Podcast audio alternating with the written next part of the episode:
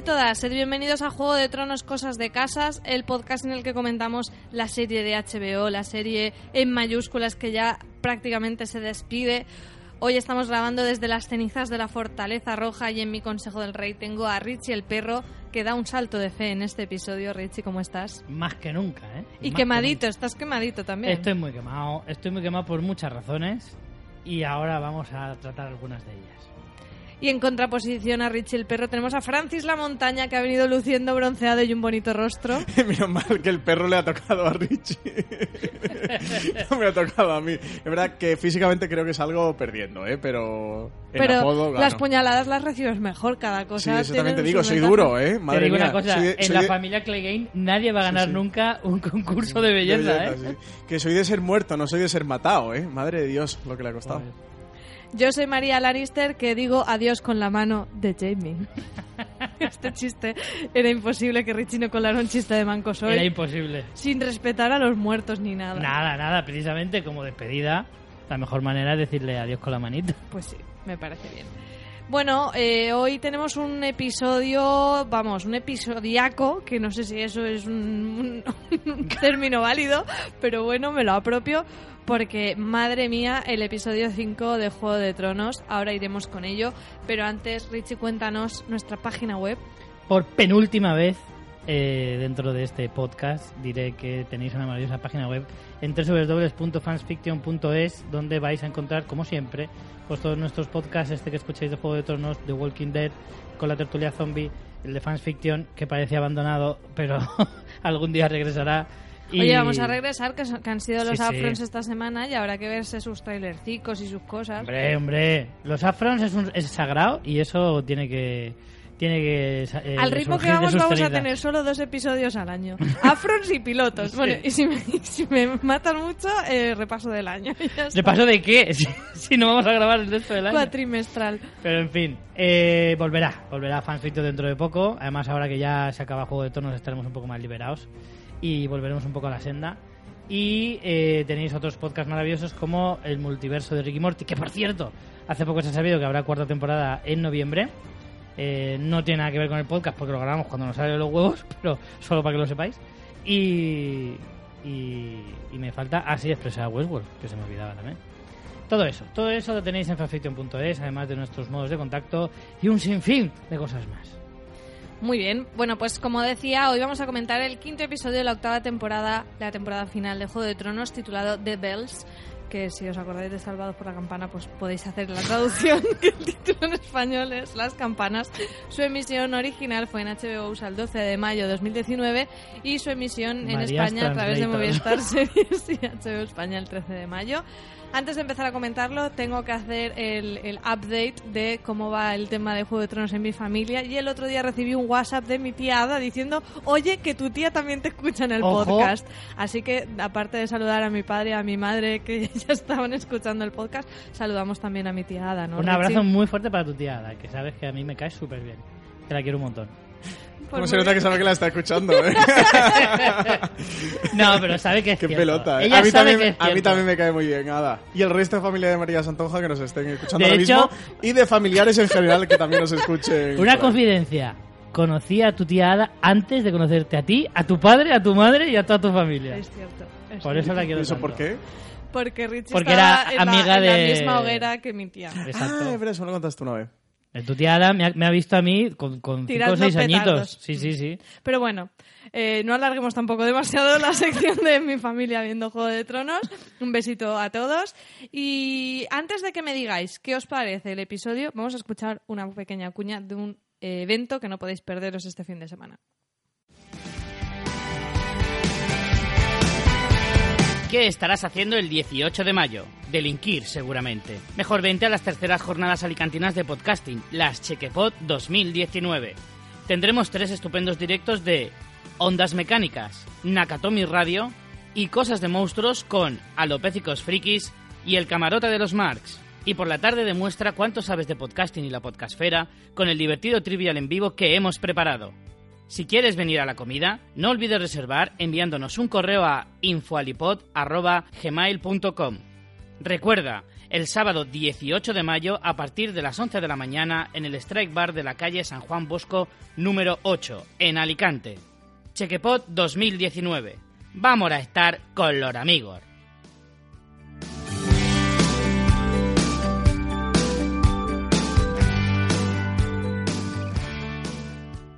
Bueno, ya lo habéis apuntado en la agenda. Este sábado os esperamos aquí en Alicante.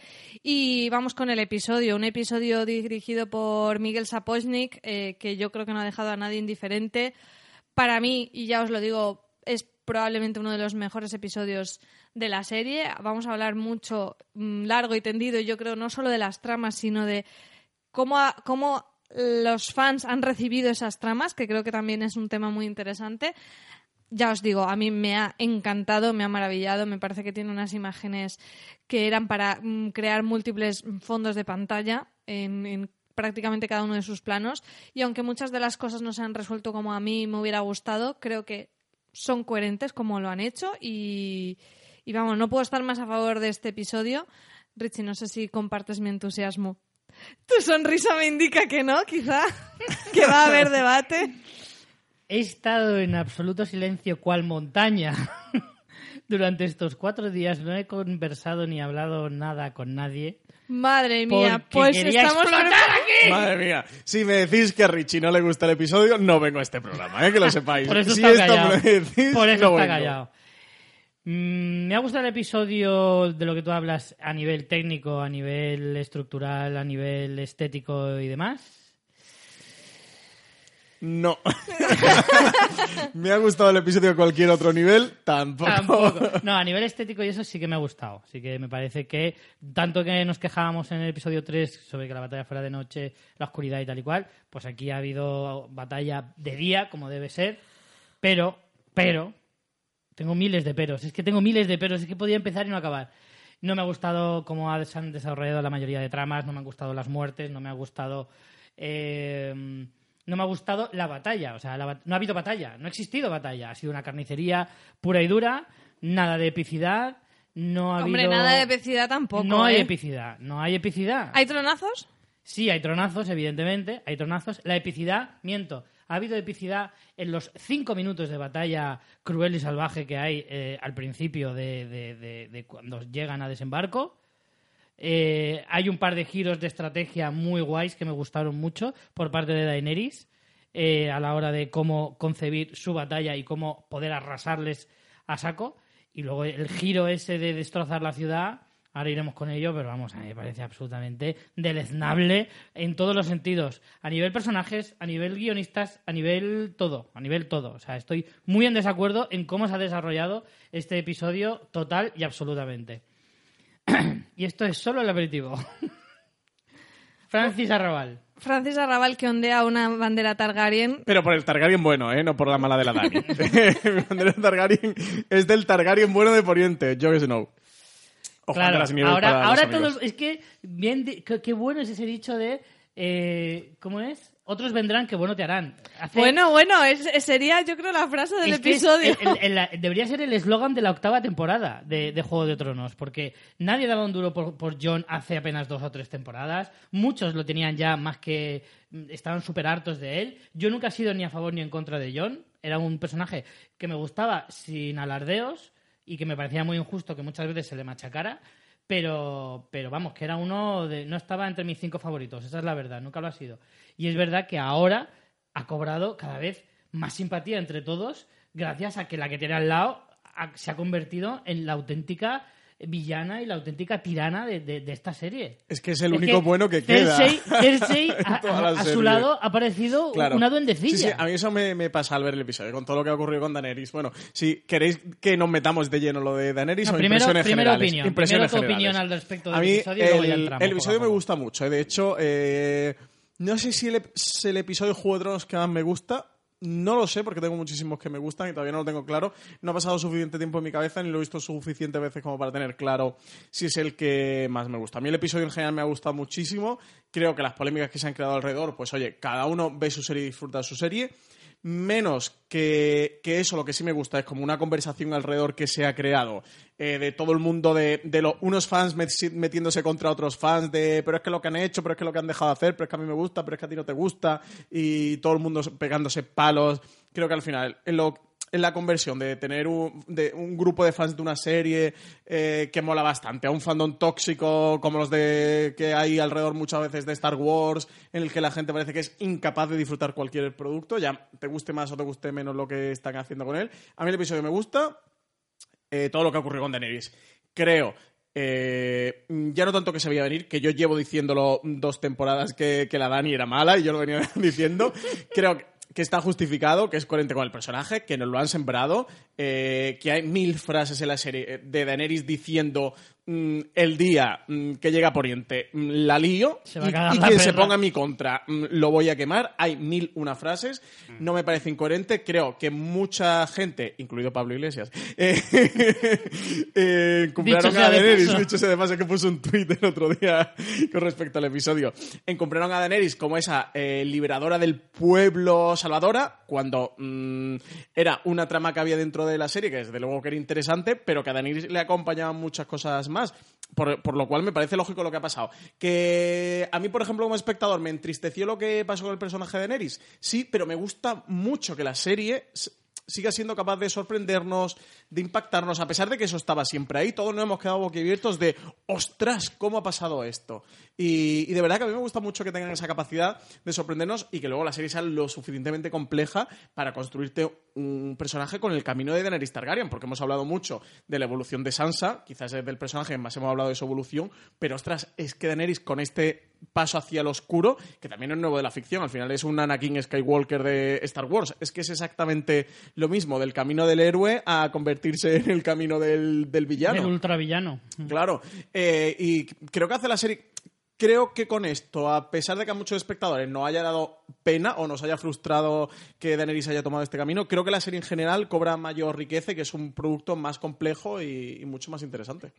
Bueno, como hemos abierto el melón de Daenerys, yo creo que va a ser muy, muy difícil empezar a hablar de tramas, eh, porque vamos a ir volviendo recurrentemente a esto. Vamos a abordar el tema de, lo, de, de Daenerys, yo creo, directamente, y luego ya vamos un poco trama por trama, porque yo creo que aquí está un poco el, el melón más grande del episodio. Hombre, claro. Entonces, si queréis, vamos a hablar largo y tendido Vamos del lío, tema de. Daenerys y luego ya analizamos un poco mm, mm, más eh, todo lo que nos cuenta el episodio. Yo estoy con Francis en, en lo que dice de que creo que el relato que nos cuenta es más complejo.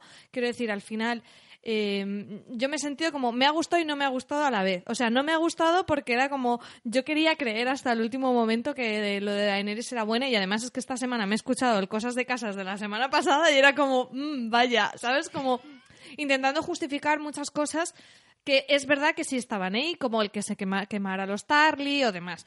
Que había cier- Crucificar a los amos, por mucho que fueran amos esclavistas, hostias, pero has crucificado un- un- una carretera de kilómetros. Pero no es lo Pero es mismo. sádico, pero al final No es lo Sí, mismo, o sea, es un Francis. acto No es lo mismo sádico. porque aquí, o sea, aquí da un paso más y se Ah, va por los inocentes. Claro, Está es claro que, que es un paso definitivo, pero bueno, que, que es verdad que no viene de la nada. No viene de la nada. Dicho eso, yo hablándolo precisamente con mi madre y, y creo que es un tema que, que, le perjudica a la serie, el que sean seis episodios nada más, es que quizá esa transformación más a villana aunque hubiera semillitas, que es verdad que las había durante toda la serie, en lo que es esta temporada, ese paso al lado oscuro más definitivo lo hemos visto en dos episodios. Entonces, si eso lo hubiéramos visto más desarrollar una temporada de 10 episodios, hubiera funcionado más, porque al final mm, estamos hablando de cosas que han pasado hace años para nosotros. Y, por ejemplo, mi madre me lo decía, dice, es que yo ni me acuerdo de que crucificar a los de Merín o no sé Claro. qué. Entonces, la sensación del espectador es que es demasiado brusco. Y eso eh, lo entiendo. Dicho eso, a mí me da pena porque como personaje es como, jo, ¿cómo nos, has- nos haces eso? Pero luego analizando a nivel de relato, creo que es bastante coherente, quitando esa parte de que es verdad que quizá un poco precipitado en este momento. Y luego me parece que es más rico a nivel de mensaje, porque el mensaje eh, de que viene aquí alguien, ¿sabes? Una figura mesiánica que viene a salvarnos y tal, es como muy guay, sí, de épica medieval, pero al final me parece mucho más retorcido, mucho más George R. R. Martin, ese rollo de te vendo eso, pero luego, mm, ojo, nunca te fíes de quien venga a salvarte ni de que te diga que es el salvador, porque al final el relato que cuenta es de cómo el poder corrompe y cómo al final, aunque vengas a salvarnos de tiranos, te conviertes en un tirano. Y eso a mí, a nivel de historia, me parece más interesante. Sí, que es una patada en la boca. Lo que ocurre con Daenerys es que te Claro, quedas es que no- destrozado en el sofá. De hecho, recordemos los tweets que hemos estado poniendo esta semana de un saludito a todos esos papás y mamás que le han puesto de nombre Daenerys a sus nenas. o Khaleesi. Las camisetas de I'm not, luego- I'm not a princess, no. I'm a Khaleesi creo que van a empezar, las voy a quitar de mi web de la tostadora porque Luego- creo que ya no van a tener tanto gancho. Cuando tengan que llamar hermano mayor para esas hijas, que los padres no se quejen que algo, algo hicieron nada más nacer. Yo, a ver, eh, comprendiendo todos vuestros argumentos, que los entiendo y algunos hasta los comparto. Y están muy bien argumentados, Muy bien argumentados. muy Excelentemente bien. argumentados. Eh, sorprendentemente, argumentados. sorprendentemente bien argumentados. Eh, entiendo lo que queréis decir. Es verdad que a nivel historia es más rico o puede ser más. Pero al final se te queda la sensación de que te has cogido una pipa amarga. ¿Sabes? Que te ha tocado la pipa amarga. Que nos han jodido al héroe. Mira, tú ves el capítulo de la montaña y la víbora, eh, o la víbora y la montaña, mejor dicho, y se te queda sabor amargo porque te has tomado un whisky. Que al principio amarga, pero que con el tiempo lo aprecias. Con el tiempo te das cuenta de lo maravilloso que es ese, El, ese el capítulo. brand de, de Richie, ¿eh? Está Ojo. ya ahí. Ojo. Sin embargo, yo me he quedado con este capítulo con la sensación de que por más que lo pruebe y lo pruebe, una pipa amarga es una pipa amarga y siempre vas a ver la puta mierda. Entonces, esa es la sensación, que cuando vea este capítulo más adelante, en el futuro, cuando me vuelva a ver la serie entera otra vez, que sucederá, eh, volveré a pasarlo mal en este episodio, pero no como con la víbora y la montaña. Será diferente. No como cuando muere Ned Stark. No como cuando mueren cualquiera de los personajes Sí, o que- la que lluvia me de. Castamer, que es ese episodio Exacto. que te deja en el sofá demolido Que te y deja decir, hecho joder, polvo, ¿qué ha dices, pasado? Dios Pero te mío. mola porque lo han hecho bien. pero tú lo valoras. En este no. En este no. Y, y- y la sensación es que vosotros decís que han, han habido pildoritas sobre Daenerys y demás, pero hay ciertas cosas que no acaban de encajar. En el sentido de, ella eh, pospuso el sueño de su vida, que era llegar al trono, por liberar a los esclavos. Porque los veía gente inocente, gente sufridora. ¿Qué hay de esa gente de desembarco que es sufridora, que simplemente es pobre, o Pero es sí que te labriego, lo, te lo o explican es hace un montón tiempo. de cosas? Te lo explican en el punto ¿Por qué? de Porque que no ella- la quieren. Porque ella nunca se ha sentido amada. O sea, hay una clave en este episodio que es la conversación Perdona, nunca con fue amada por los esclavos hasta que los liberó. Antes de que los liberara, ni sabían quién era. Pero también, Lo- los amó, no, los esclavos la, la amaban porque les liberó, porque tenían algo que agradecerle. La amaban por algo. Tú no puedes llegar a, a- a Poniente y que te quieran simplemente por tu nombre. Es que eso se lo lleva diciendo un montón de gente un montón de tiempo. Y es que es de lógica. Tú no puedes, eres una extranjera. Nadie sabe quién eres. Al final ella en esa conversación con John eh, pa- perdona, parece que no, pero Robert reinó durante muchos años. Muchos, muchos años. O sea, reinó como 30 o 40 años. Hay mucha gente que ni siquiera conoció al Rey Loco. Ni siquiera sabe lo que es un Targaryen. Es normal que cuando tú llegues a Poniente no te conozca ni Cristo. Es que es normal y que no te adoren porque, porque tú solo vienes con un nombre. Un nombre que muchos ya han olvidado. Es que es totalmente lógico que ese pueblo no te respalde simplemente porque eres rubia y tienes tres dragones. Al contrario, lo normal es que te teman. Claro. Y encima tienes la 20 comida. te- hablo de los habitantes de desembarco, ya no te hablo de todo Poniente. Hablo sobre todo de los habitantes de desembarco, que es lo más, lo más flagrante. Y es que encima has tenido a Cersei, que ya se ha preparado ella de pintarte a ti como una monstruo y tal. O sea, que encima sabes que esa pobre gente inocente, que no te conoce, que es ignorante y que encima le han lavado el cerebro, tú vas, llegas y los destrozas. Me parece absolutamente que no tiene lógica ninguna. No tiene lógica ninguna.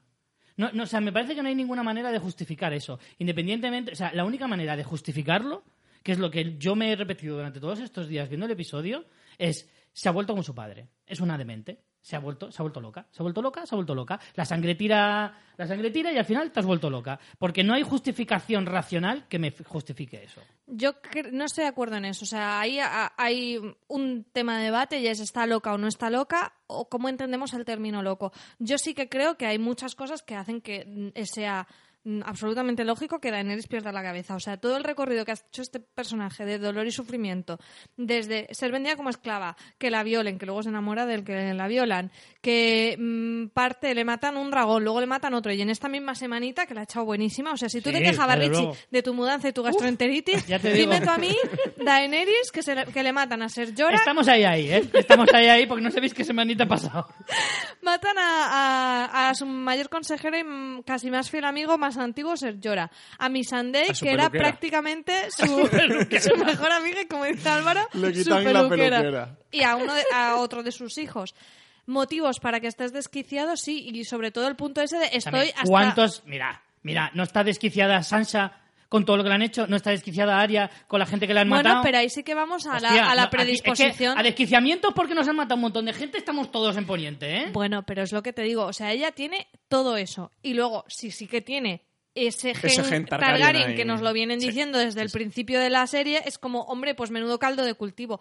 Y después, cuando está a punto de conquistar, ya se harta con el punto de, encima, cuando esté a punto de conseguir... eh, lo que era mi premio por todo lo que he pasado, viene la historia de lo de John, pues claro, o sea, le explota la cabeza. Entonces peta. Y después, el punto de loca, o sea, es loca, pero no es inconsciente. Ella no quema desembarco por un ataque de locura. Ella lo, lo quema No, no, tomando una decisión. Por supuesto. Y la decisión es lo que liga con lo que os estaba comentando de la escena con John, de si no me aman, me temerán. Y es decir, no, yo voy a conquistar esto y aquí no se va a mover ya ni Dios y a cuestionar mi reinado, porque me, me van a temer y me van a tener como la reina de dragones que quemó desembarco para conseguirlo.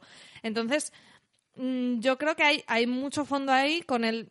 O sea, no me gusta el término loca porque me parece que simplifica mucho todo lo que le ocurre al personaje, que creo que sí que está bastante Yo justificado. creo que en ese momento sí que tiene ese ataque de locura. De hecho, hay un plano que te ponen justo antes de ella. A ver, cierta locura tiene, porque quiero decirte que no es muy, muy lógico quemar una ciudad, pero entenderme con lo que digo de locura, no es de loco así, de los pelos vueltos como No, sale yo, al principio. yo digo ¿sabes? ataque de locura en ese momento, de, de enajenación, de que de hecho eso te ponen un primer plano de ella, que, que además Emilia Clarke está fantástica en este episodio, hace una interpretación maravillosa, en el que ya ves que, que- que tiene la cara de absolutamente descompuesta y toma la decisión de arrasar desembarco.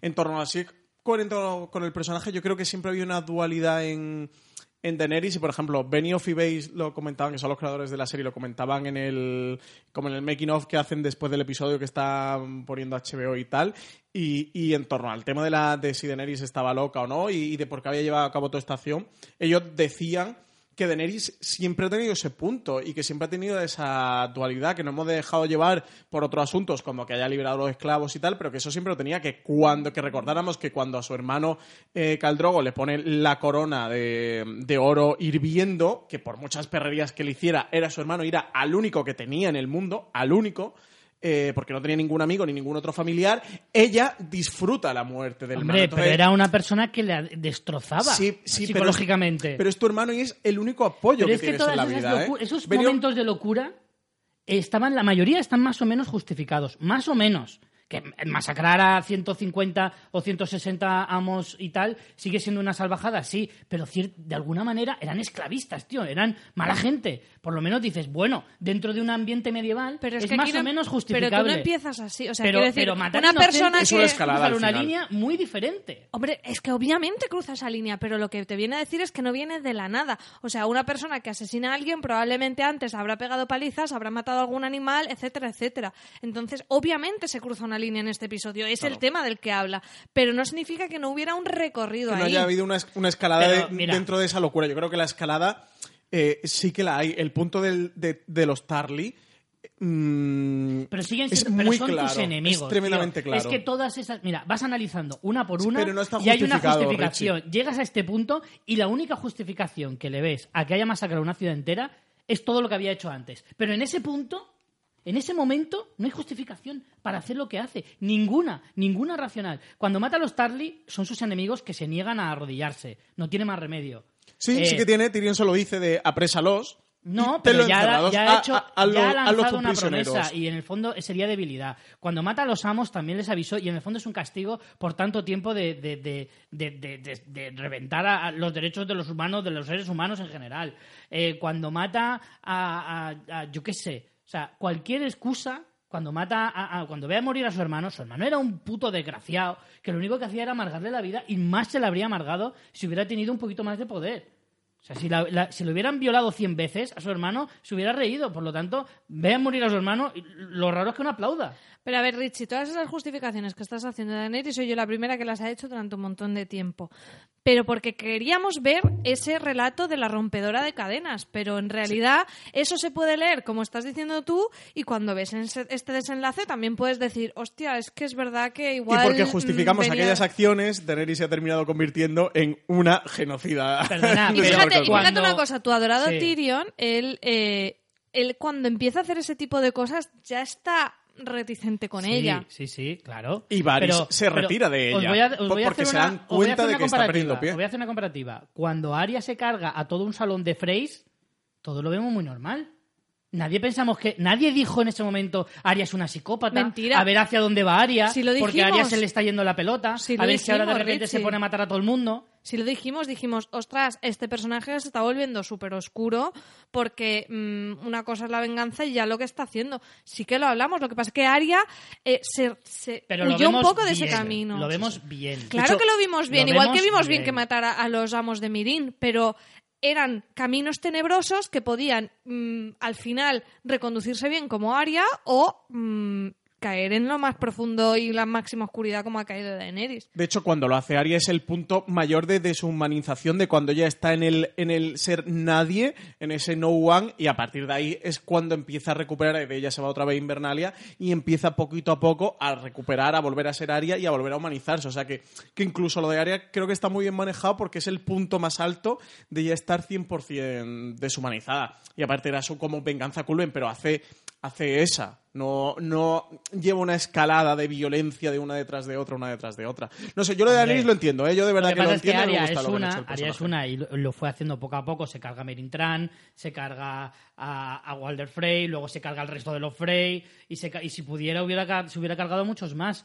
Eh, sí que hay una escalada. Lo que pasa es que es a, menos nivel, porque claro, no tiene la trascendencia de Daenerys, que sí puede matar en masa tan a gusto y tan tranquila. Sí, sobre todo, yo el problema lo veo en el, desde el punto de vista eh, del juicio moral, de si matas a, a una mala persona o a una persona que te ha hecho muchísimo daño, de qué justificación moral tiene eso, o de matas a almas absolutamente inocentes que ni conoces, Es que, que está muy es bien dirigido en el roja episodio. No muy delgada, es muy gorda esa línea claro. roja. Claro. Y el episodio, por Es ejemplo, muy está muy bien dirigido porque el momento que ella se pone a arrasar desembarco del rey, ya todos los planos que hacen, que son planos cenitales, son viendo el dragón. Tú ves Sí, la no la barriga ves del a dragón, ella, a ella no la la vuelves a ver, pero ni totalmente. cabalgando el dragón. Totalmente. O sea, no la ves ni Ese en ningún otro plano. detalle que yo iba a resaltar, el hecho de que no te La ponen la, cara de Daenerys en la última, en los últimos 40 minutos de, de episodio o media hora de episodio, no ves a Daenerys. la última vez que la ves es en el plano ese que yo os comento, Sí, sí. en el Que que, ella toma esa en el que se le ve con la cara compungida y toma la decisión y a partir de ahí vemos al dragón que va volando y que, y que va quemando todo desembarco, pero ya no la vuelves a ver. Y ahora que decimos lo de tomar la decisión, es un momento también clave el decir que toma la decisión una vez han sonado esas campanas de rendición.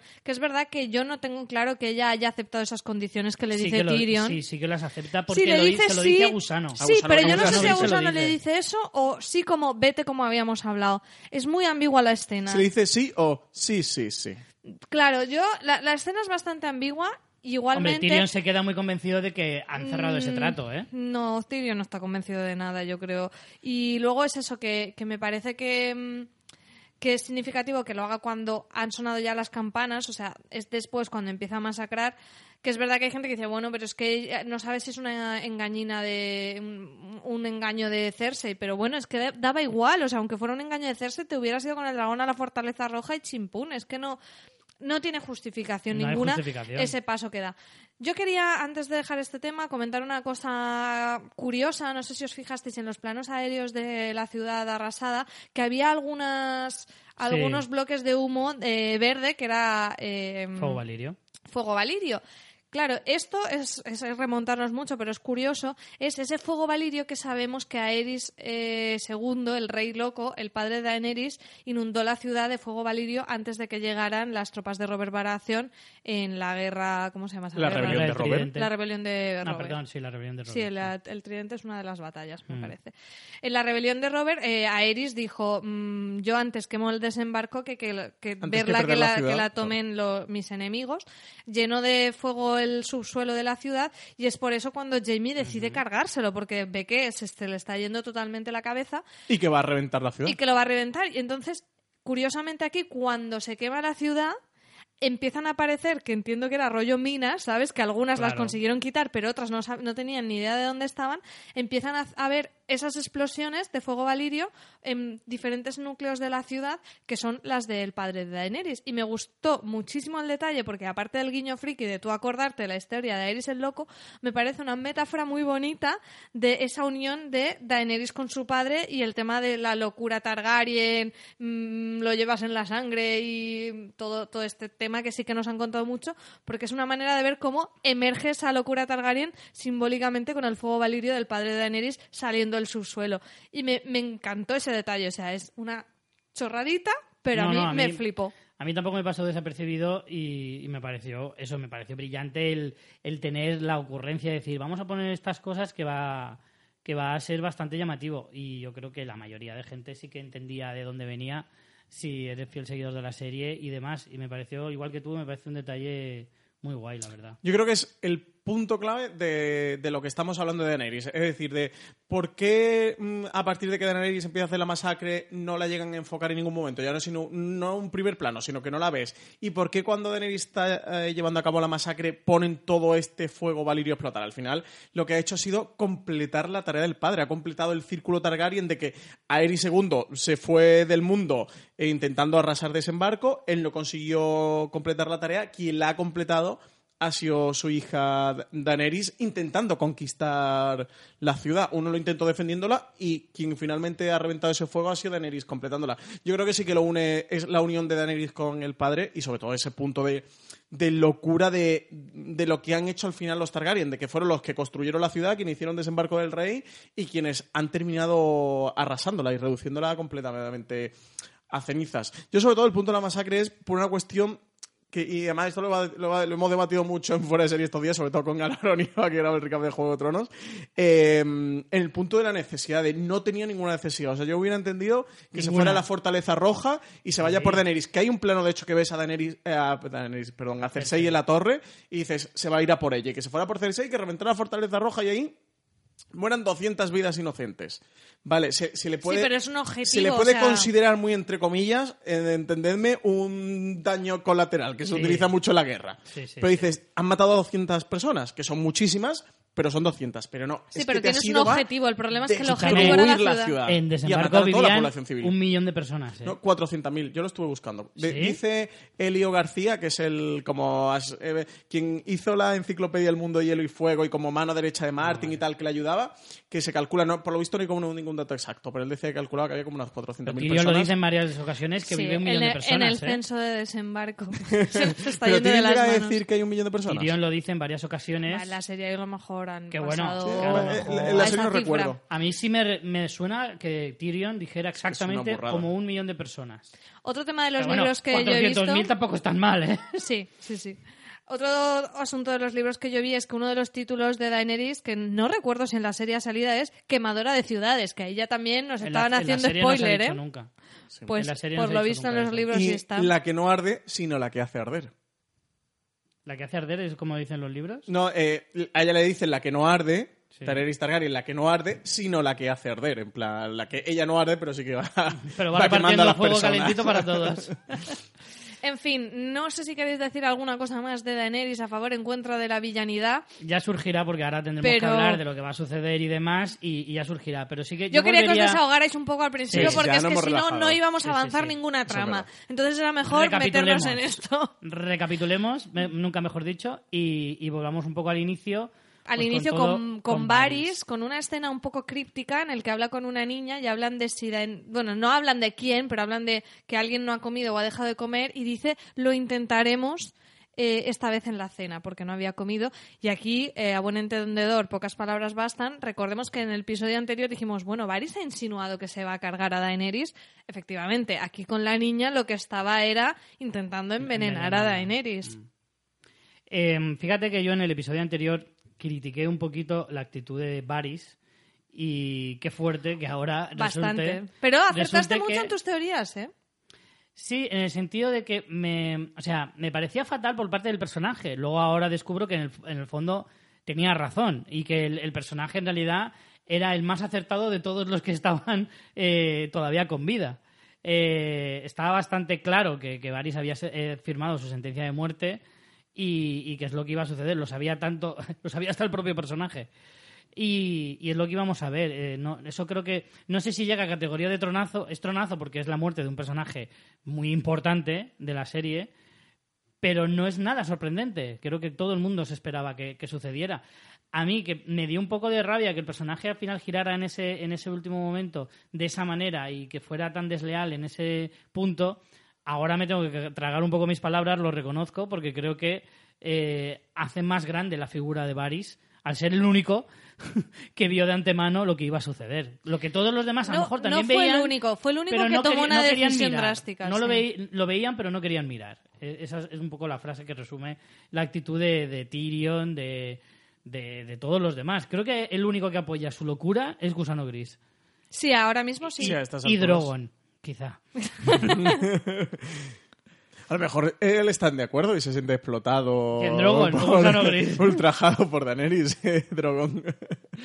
Drogon está llorando en una esquina diciendo yo no quería. A mí me parece muy metafórico lo que pasa con Varys porque él, que ha urdido mil planes y mil estratagemas, siempre en interés propio, se ha librado de todas y que esta vez, que creo que es la primera vez que Varys se ha planteado mirar por el pueblo por los más desfavorecidos, ha sido la vez que le ha costado la vida y la vez yo creo que, que siempre le ha mirado pillan. por los desfavorecidos, ¿eh? Lo que pasa es que, evidentemente, él, yo creo que se consideraba a sí mismo una herramienta muy útil y muy, muy valorable eh, para conseguir que, que el pueblo sobreviviera.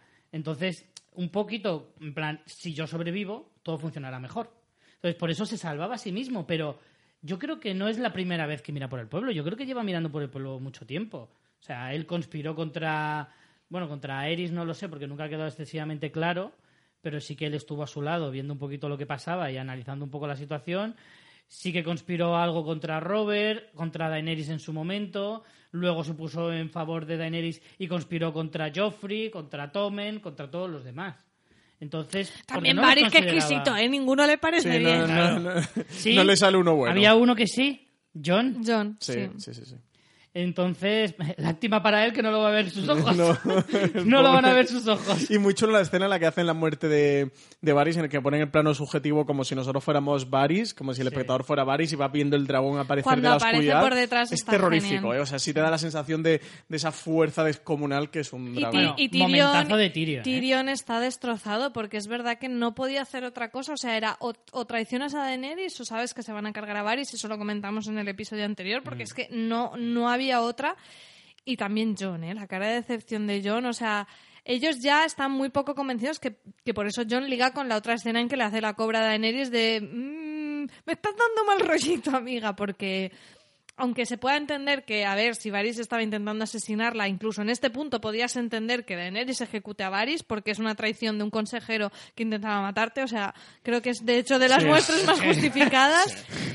El problema es cómo la ves a ella. O sea, él tiene un semblante que ya la ves, ya es tenebroso, ya da mal ves, rollito. pero ves, en ese sentido, en ese momento, ese, ese semblante ya es, efectivamente, me acaban de matar en la misma semana a Missandei, al dragón, a Jorah, ahora este me traiciona y me quiere matar, ahora John le quieren proclamar rey a él, ahora Tyrion también parece que no da una, y que está muy amiguito con su hermano que me acaba de traicionar también, que se Sí, acaba es de verdad, ir. es que es todo. es que también es como, ¿qué más queréis? En ese momento es normal que diga, pues sí, ahora me voy a cargar a este y me lo voy a cargar con saña. Porque además se lo dije.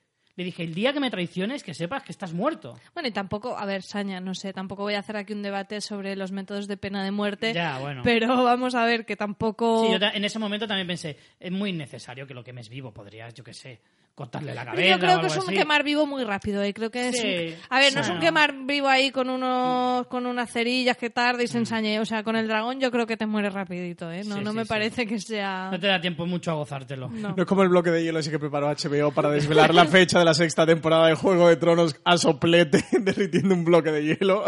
Que no sé si os acordáis que estuvimos una hora y media esperando Hostia, chaval. que se derritiera el bloque de hielo para ver la maldita fecha de estreno. Qué épico. Antes de que muera Varys, tenemos un momento en en el que habla con John y un poco le dice como, tú sabes que yo sé lo que tú sabes que yo sé, ¿no? Así que hablan un poco y John sigue con lo de, ella es mi reina, yo no lo quise y tal. Que dice la maravillosa frase de, que ya la habíamos escuchado alguna vez, de cuando nace un Targaryen los dioses lanzan una moneda al cielo y el mundo contiene el aliento, que es como, Maravilla. ¡Qué maravilla! Maravilla de frase. Si es que te dicen esa frase, tío, ¿cómo no vas a decir? os hago spoiler que no va a ser la que vayamos a decir al final porque ya la hemos dicho aquí, pero... Joder, pues, pues ¿para qué la dices? Porque había que de puta Porque madre. hay muchas, hay otras más bonitas también.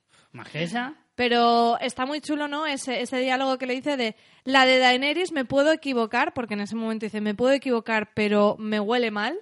Y luego efectivamente se confirma en el mismo episodio, pero la, tu moneda sí ha caído y sé que es buena. Entonces, entre apostar en algo que no sé y algo que sé seguro, prefiero apostar con- en ti. Que de hecho es un poco lo que hace Sansa, ¿no? Cuando Sansa hace la jugarreta eh, palaciega de, de- de trama política, es eso, es como que esta chica igual es majísima, pero... mm, Pero no tiene buena pinta del todo. pero viene de fuera, mm, tiene unos dragones. Es mm, teñida. claro. No te fíes nunca de una teñida. Muy sincera no parece con ese de Sí, porque además se, ¿no? te- se tiñe el pelo pero no las cejas y eso ya... Uf, Se tira para atrás. demasiado a Leticia Sabater. No, no son, No buen- fiéis. no son buenos referentes. De la gente que se tiñe el pelo y las cejas no, no fiéis. Y no voy a seguir. Pero el, el tema es ese, ¿no? Que es un poco lo, lo mismo que Sansa. Es como, si ya no es tanto porque tenga algo en contra de Daenerys, sino que no sé de Que lo qué, tengo. que no sé de qué palo va. Y a lo mejor es buena, pero yo no lo sé y no voy a apostar aquí al azar algo tan serio. Claro, claro, claro. Sí, es muy bonito el momento que, que le dice Varys ya en su mm, lecho de muerte a Tyrion, lo de ojalá me equivoque. Ojalá me equivoque. Claro, es que ese, ese Es momento que, es... uy, uy, Es uy. muy duro, ¿eh? Ese momento es muy duro porque, joder, tú lo sientes. Además, es que es muy duro. Es muy duro. A ver, ¿cómo, cómo lo explico? Es como. eh, te das cuenta de lo duro que es al final del episodio. En el momento, no tanto. O sea, en el momento yo lo, lo viví como algo que era pues, pues necesario. Porque ya se veía en el episodio anterior que ya la has traicionado, pues te toca morir y es lo que hay, da mucha pena, Varys mola mucho y, y tal cual.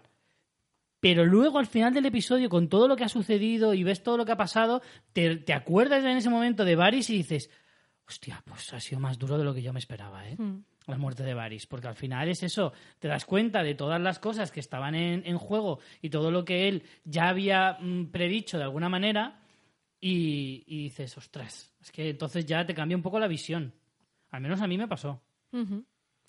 Vamos con Tyrion. Eh, efectivamente, Daenerys le dice: Ya estoy también hasta el moño de ti. Porque tu hermano Jamie, al final, como yo me imaginaba, no era de fiar y se ha escapado y lo hemos pillado intentando entrar en desembarco y tal. Aquí es un poco esas cositas de guion que chirrían un poco de, venga, eh, Jamie luego justificando de que lo reconocieron por la mano de oro, que es como, soy un poco tonto. Sí. A ver, son cosas de Cersei esas me de decía que era el más tonto de los Lannister. Claro, son esas cosas de guion que es un poco como, vamos a ver, tienes que hacer que lo capturen para que para tener su escena de despedida con Tyrion y al final es como venga, te hago un favor, porque igual si hubiéramos tenido más tiempo y hubiéramos visto a Jamie por los caminos intentando llegar a la ciudad y que eso está lleno de, de guardias de, de, los, de Daenerys Stark, y de sí. los Stark y no sé qué, cuando luego lo capturen dices, ostras, es que lo tenía muy complicado entrar. Pero claro, de repente es aquí, de- en el mismo episodio te dicen que, Han pillado que lo a han Jamie, pillado y que no sé qué, y lo en salvan y es un poco como... Como decía Valen, eh, mm, se nota que pasan cosas para que luego pasen otras cosas. O sea, está como muy Claro. forzado. Me pasa un poco en este momento y sí que me pasa horrible en el momento de la pelea de Euron y Jamie de no había playa para encontrarse estos dos, que me Sí. parece terrible y esa, esa parte es probablemente la que menos me gustó cuando luego la analicé, pero eso lo ponemos en pausa de momento. Eh, Tyrion está totalmente desesperado en este episodio. Claro, es intenta, intenta salvar a Jamie, primero por salvar a Jamie, en, en sí ya es una motivación, pero después también como punto de esperanza de o bien que eh, convenza en- a Cersei, perdón, que es lo más ingenuo del mundo, o bien que él desde dentro de la fortaleza haga ver esa rendición, porque Tyrion te- tiene claro que si Cersei no se rinde, Daenerys va a masacrar la ciudad. El problema es que luego eso va a dar igual, porque incluso Claro. con la rendición eh, Daenerys va a hacer lo mismo. A mí me dio la sensación eh, un poco de que al final Tyrion se ve en una situación en la que no se puede ganar en todo. O sea, Tyrion quería ganar todo. Quería que Daenerys fuera reina, que Jaime no muriera, que el hijo de Cersei, por lo tanto Cersei, tampoco muriera Y al final, chico, no puedes tenerlo todo, ¿sabes? O sea, no puede ser, no puedes jugar siempre a dos bandas, porque ese es un juego muy peligroso en el que al final te quemas. ¿Me entiendes? Sobre todo, veo que Tyrion intenta que salga su plan, sobre todo con lo que ocurre con Daenerys. Lo que pasa es que creo que al final Daenerys les ha fallado a todos por el camino. Sí. Es que le ha fallado a Varys, le ha fallado a Tyrion, le ha fallado a Jon. Y entonces, en ese momento, todos los personajes se han intentado recomponer de la manera que han podido, pero ya en un punto in extremis. O sea que ya tampoco no ha habido ¿Tú piensas por margen un para nada. qué pensarían Llora y Missandei de este comportamiento? Pues Gusano Gris es lógico, Gusano Gris ya está en plan, me la suda todo. Y es o sea, un soldado. y es un soldado y es lo que me mande mi reina, yo tiro para adelante. O sea, y me da igual todo. Pero Missandei y sobre todo Ser Llora, que eran dos personas muy reflexivas y que eran las personas que al final eran sus consejeros y los que le decían por dónde tenía que ir, ¿qué hubieran pensado de esta Daenerys? No sé, yo no creo... Daenerys nunca se. No, no creo que nunca se llegue a dar el caso en el que Daenerys se plantee una cosa así. Porque ya le da igual. ¿Están muertos? Están muertos. No acabó. sé, yo creo que a lo mejor el siguiente ¿eh? episodio sí que puede haber un poco de Dios mío, ¿qué he hecho, eh? Y que a lo ¿Tú mejor sí que le den cierta redención, si es que queda redención posible a Daenerys Targaryen, pero que veamos un pasito para atrás. Yo apuesto porque el, el siguiente episodio último va a ser un pasito para atrás de Daenerys, de ver la ciudad reducida a cenizas y decir, Dios mío, ¿qué he hecho? De, ¿Sabéis eh, la frase esta que, que le dijo uno de los, creo que era un maestro de los esclavistas, ¿no? Esto de reina de, de la nada, ¿no? Decía Queen of Nothing. Sí. Que, que- No, que es- él se lo dijo uno de los Cals. que, que sea la profecía, ¿no? Que, que- como una especie de profecía que se le cumpla, ¿no? De al final vas a ser la reina, pero la reina de quién? Si has matado a todo el mundo, si no tienes, no tienes mm, vasallos, no tienes súbditos de los que ser reina. Yo creo que, ese punto quizás sí que lo veamos en, en el último episodio. No, sé qué más ocurrirá, pero que, que el arranque del episodio sí que vaya por ahí e intentar redimirnos un poquito a Daenerys. No creo que la serie acabe con una Daenerys absolutamente villana. Creo que en este episodio te hacen un descenso a los infiernos del personaje, pero creo que nos lo intentarán rescatar dentro de lo rescatable que es, que es que el margen que le ha quedado muy pequeñito. Hostia, muy pero yo creo que ¿eh? sí que van a intentar terminar el personaje un poquito en alto, que no termina la baja como acaba en este episodio, que es que acaba enterrada en el en el subsuelo. Y por lo de Tyrion, eso, yo creo que, que todos han intentado conseguir lo que sea. A mí la escena con Jamie me resulta una escena muy chula, que tiene eco en, en la quinta temporada era, ¿no? Cuando Jamie precisamente libera a Tyrion de la prisión. Aquí Tyrion le ha devuelto el favor, que además se lo dice, los dos personajes dialogan esto. Y En la lo- cuarta temporada. pues la cuarta, lo, lo que veo al final todo como muy forzado de que es la forma de que los dos personajes se despidan porque no lo han despedido antes y es la forma de que Jamie mm, de, y entre con Cersei, que lo hace con Davos, como que sí- que se nota que no lo veo mal de guion, sino que lo noto demasiado forzado, como que le veo mucho las costuras a estas tramas, pero porque creo que al final le falta desarrollo natural de episodio, de que la séptima temporada no podía durar siete y esta no podía durar seis. Es, que que, eran dos temporadas de diez episodios y creo que la ha matado a la serie por todas partes. Yo creo que eso es una, es una cosa que ya debatiremos al final de, de la serie cuando la analicemos en, en conjunto, pero creo que a nadie se le escapa el enorme error que ha cometido HBO haciendo esto. Ya, ya más allá de la, de la queja del fan de cuanto más me des mejor, quiero más horas, quitar y cual. No, es que no han tenido eso, tiempo para Es que an- analizándolo concienzudamente te das cuenta de que seis episodios no da para eso. Y además, era algo que comentamos todo. Cuando la sexta temporada dijeron que habían renovado la serie por una séptima y una octava de siete y de seis episodios, que eran 13 episodios, todos dijimos, pero ¿cómo demonios van a cerrar la serie Claro. en 13 episodios en la sexta temporada, eh? Que, teníamos todo lo del Rey de la Noche por resolver, Y todo el ojo que la séptima Hierro. temporada, eh, la séptima temporada, que no sé si la tendréis en la retina, pero en la séptima temporada todo pasa de forma muy atropellada, pero en muchos tramos de la, de la temporada no pasa nada. O sea, es como si estaban como ganando, haciendo tiempo para que, para que se condensara todo en la última temporada. Y sin embargo pasa todo de forma muy atropellada igualmente. O sea, es, es un error de planificación y de organización eh, flagrante que es que lo ve cualquiera. Lo ve cualquiera. Yo eso, yo eso sí lo noto. Lo que pasa es que sí que entré en modo on de voy a disfrutar el episodio, me lo voy a pasar sí, bien, esto es un mira, entretenimiento. no- no y- vas a hacer nada para cambiar eso, por lo no tanto, me ¿qué voy a da? quebrar la cabeza con Sí. si está más forzado o menos forzado. Mira, vamos a tirar para adelante y disfrutamos. Y a mí la escena me parece muy chula, ¿eh? La escena entre los dos personajes, joder, es que qué escenotes nos han dejado Jamie Sí. Tyrion, ¿eh? En ese sentido, es verdad que probablemente es una de las escenas, para mí, más emotivas de todo el episodio. Y fíjate que han pasado cosas, pero es verdad que ese momento abrazo con el hermano y, y todo eso de. Porque además siempre se ha visto ese vínculo entre los dos, muy especial. De hecho, es una de las Fíjate cosas que han más compartido rabia le daban a pocas escenas en realidad. Sí. Ellos juntos han estado poco, pero desde el minuto uno te creíste esa relación de amor amor. fraternal. Y la verdad que es, es, es totalmente emocionante. Y, y ya sabes que, bueno, todos teníamos claro que Jamie no iba a pasar de, No. de este episodio. A mí sí me ha sorprendido cómo lo han, lo han hecho. Ahora iremos con Y eso. veremos con Tyrion en qué posición eh, se queda, ¿no? Bueno, a Porque ver cuando- cómo se quedan todos. como- ya, pero me refiero en cuanto a Daenerys, porque Daenerys Fuego. vencerá y, claro, eh, Parrilla, verá que. Jamie no está ahí, eh, no sabemos. Luego también Davos es cómplice de esto. Porque Davos es el que Sí. eh, supuestamente los iba a sacar a Jamie a Cersei por aquel canal de, que salía desde las catacumbas de la Fortaleza Roja. Eh, otra cosa un poco atropellada, ¿no? Porque mm, ahí ese diálogo es como, me tienes que hacer un favor, creo que no me va a gustar. Fin. Y Jamie ya eh, por es la un playa. poco como, ostras, yo creo que mm, Davos podría, o sea, tendría que ser algo más de piensa que así puede acabar la guerra, no sé, yo qué sé, o sea, al final te ponen a Davos como que te va a decir que sí a cualquier cosa cuando lo que está pidiendo es muy grave, entonces, bueno, en fin. También te digo, creo que a ser Davos no lo van a pillar, ¿eh? A En Davos no lo van a matar nunca, yo Te digo creo. una cosa, Davos no es de los Targaryen, es de los Stark. Davos está con Jon, Ya, no con Daenerys. ya. Ojo que ahí hay una diferencia. Davos no es siervo de, de Daenerys. Es siervo de Daenerys si lo quieres Bueno, ver como no- que es la reina de Poniente. Pero, claro, pero él también pero sa- no, pero él es de los Stark. Sabe que se la está jugando Sí, igualmente. claro que se la está jugando, pero no hay un matiz ahí, ¿eh? Porque una cosa es Tyrion, que es la mano de la reina, y otra cosa es ser Davos, que es ni siquiera es mano, eh, es es iba a decir un dedo, pero tampoco. no, no, no, en realidad ni siquiera es, es, es un consejero de Jon o un apoyo de Jon, Ujú. nada más.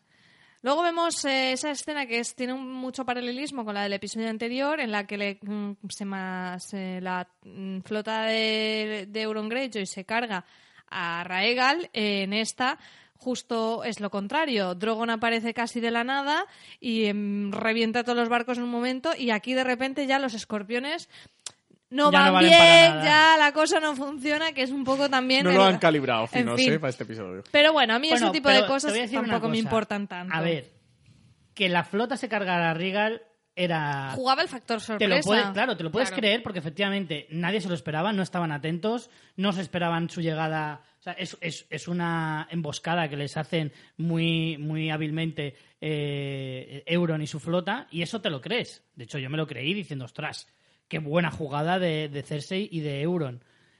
Pero es verdad que digas, y ahora no le haces ni cosquillas.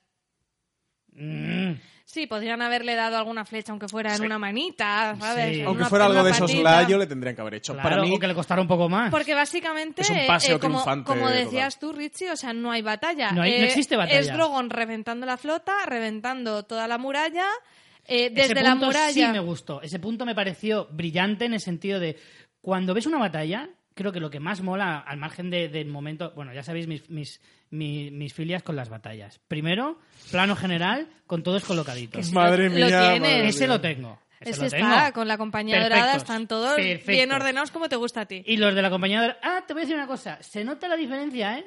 Se nota la, la diferencia de disciplina porque los de la compañía dorada estaban ahí en plan... Bueno, ¿esto empieza ya o qué? Son menos 10. De que a mí, Estaban a mí ahí me han y los pagado por Inmaculados. Algunos mucho se mejor, movían, se miraban entre ellos y dice, oye, esto no me queda un poco justo. O sea, se miraban así como raros. Y luego eh, veías a los Inmaculados y los Claro. Inmaculados estaban imperfectos. Los que más te gustan a ti. Por supuesto. Perfectos. Entonces, en ese sentido, eh, esa parte mola. Pero luego, la segunda parte que más me mola de una batalla es ver esas estratagemas en las que en las que uno pues es más listo que el otro y te, te hacen efecto pinza o, o- o este momento que tú no te esperabas que te iba a hacer o, o del suelo salen cosas yo qué sé lo que sea ese tipo de, de cosas en las batallas a mí me flipan y en ese sentido lo que hace Daenerys de entrar desde la ciudad con el dragón y reventar a todo el ejército la por retaguardia fantástica. es absolutamente Sí, sí, sí. flipante Más visualmente súper impactante de cómo se le caen las murallas encima a la compañía dorada, es muy chulo.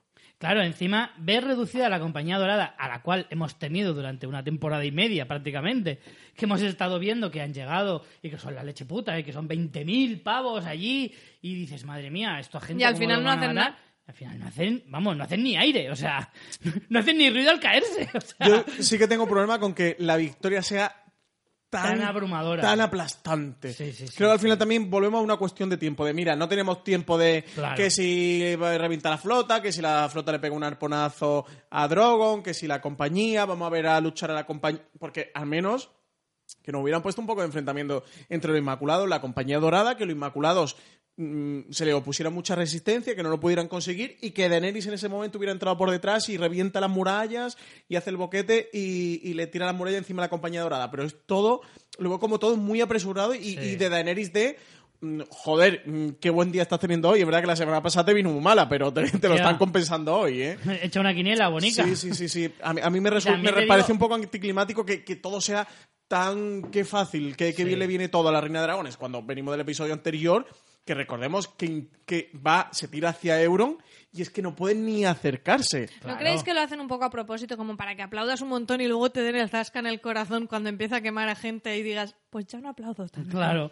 De hecho, te voy a decir una cosa. Hay demasiados minutos de episodio de quemar ciudad y muy poquitos de batalla. Es decir, yo estoy contigo en el sentido de que dame un poquito de... de o sea, Pero tenga algo difícil para que sea más emocionante. Llevan todo. diciéndonos durante tres o cuatro episodios que se han, bueno, tres o cuatro no, los dos últimos, con la, después de la batalla con el Rey de la Noche, que, que se han igualado las fuerzas. Coño, dame un poquito de competitividad, dame un poquito de, de igualdad, un poquito de batalla, ver cuando que gana uno, que Pero gana aquí el lo que otro. te quieren contar es la masacre, entonces Sí. no es tan, tan relevante. Pero se hace, para, para mí se hace un poco anticlimático ¿eh? como espectador. De, necesitas que, que haya un poco de disputa, aunque sea un poquito, pero un que haya algo de un disputa. poquito solo, sí, sí, sí. Los Bueno. arpones de las murallas los arrasa, ¿eh? O sea, mm, Vamos, Es es, que no ni carga uno, ni uno, Ni sí. uno No- tira, no dispara. tira una flecha, ni uno.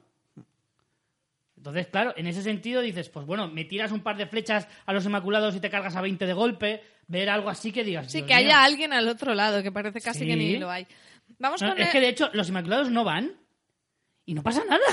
o sea, no se entera nadie. Si es que no ha hecho falta. Si con un dragón te cargas toda la ciudad. Luego sí te cuentan mucho cuando van entrando, ¿no? Ese, ese caos con la gente, que yo creo que es lo que quiere contar el episodio, ¿no? De, de ya no son ejércitos, sino son patrullas por la ciudad, cuando vemos a Davos con con John, con la gente atacando, con gente que se va de madre y empieza a atacar inocentes, gente de- del propio grupo de ellos, que hay un momento en que John mata a uno de los que iba con él, que iba a asesinar Sí. a No, iba una a violar chica a porque una. sí. Parecía que iba a violarla, por eso lo mata. ¿Qué digo yo? Ahí en mitad de todo eso... Yo te- pensé lo mismo. ¿Te entran ganas? De verdad, o sea, está ahí la gente quemándose viva, gritando uno para allá, para el otro, y yo digo, bueno, me he hecho un pinchito. Tendrá una parafilia con la violencia de, Por oye, favor, de esta, verdad. esta sangrecita que Además, me está bien Con entrando. todo lo que llevas encima, con lo que cuesta quitarse la carcasa, todo eso. Uf, por favor, de verdad, es verdad. Yo pensé lo mismo y digo, ¿en serio te apetece? Estoy pensando en el sofá. eh. Es que ni un domingo por la mañana me apetece menos. Y bueno, tenemos ese combate entre Jamie Lannister y Euron Greyjoy que caen los dos en el mismo sitio. Fíjate qué oportuno en la misma bahía. Que, La casualidad, Que para ¿eh? mí, a ver, está guay esa batalla. Yo estaba pensando, mira, como Euron mate a Jamie, me parece Ya. como una cosa demasiado guay para un personaje muy odioso. Eso es verdad. Pero el juego dialéctico está guay, el rollo de como yo quiero ser rey. Primero la chulería de Euron de, joder, has sobrevivido a que masacren a tu flota. Pírate, ¿sabes? Y ya está. No, no, no. Él con su chulería quiere ser como reivindicado como rey, entonces dice, pues mira, aquí tengo las de ganar, porque si me mata este es el mata reyes y eso a él le pone mucho la idea, y si no, si me cargo a Jamie, mm, soy el que se ha cargado a Jamie.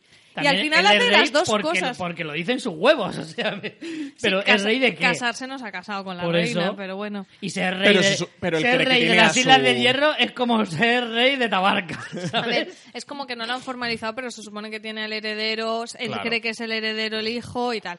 Pero bueno, que en cualquier caso, eh, pasando por alto que la casualidad de que se hayan encontrado en la misma bahía, eh, la, la batalla está chula.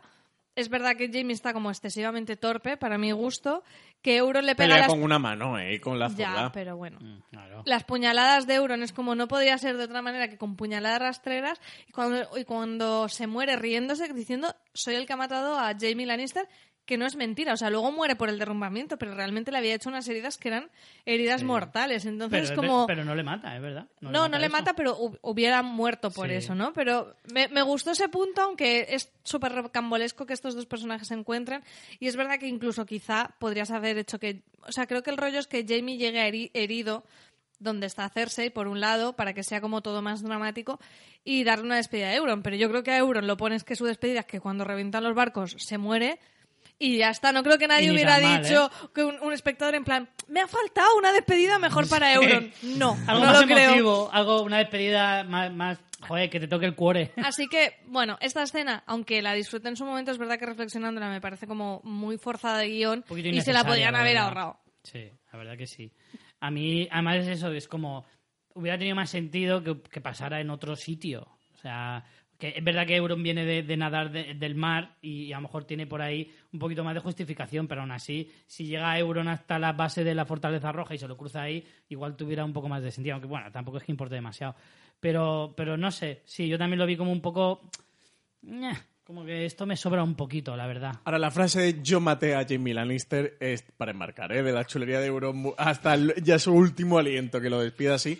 A mí me parece mm, guay de, de esa escena el... Que bueno, pues te dan en la despedida del personaje, que creo que es un personaje que le ha gustado mucho a Benioff y. Me pasa como con el perro, de que han cobrado un protagonismo la última temporada que dices, el perro era tan importante para la cantidad de minutos que le habéis dado en la última temporada. Euron era tan importante para la cantidad de minutos que le habéis dado esta, esta última temporada, que eso además va tan corto de metraje y el perro ha tenido muchísimo protagonismo. Y ahora comentaremos la Clegane Bowl, que era uno de mis momentos más esperados de la serie.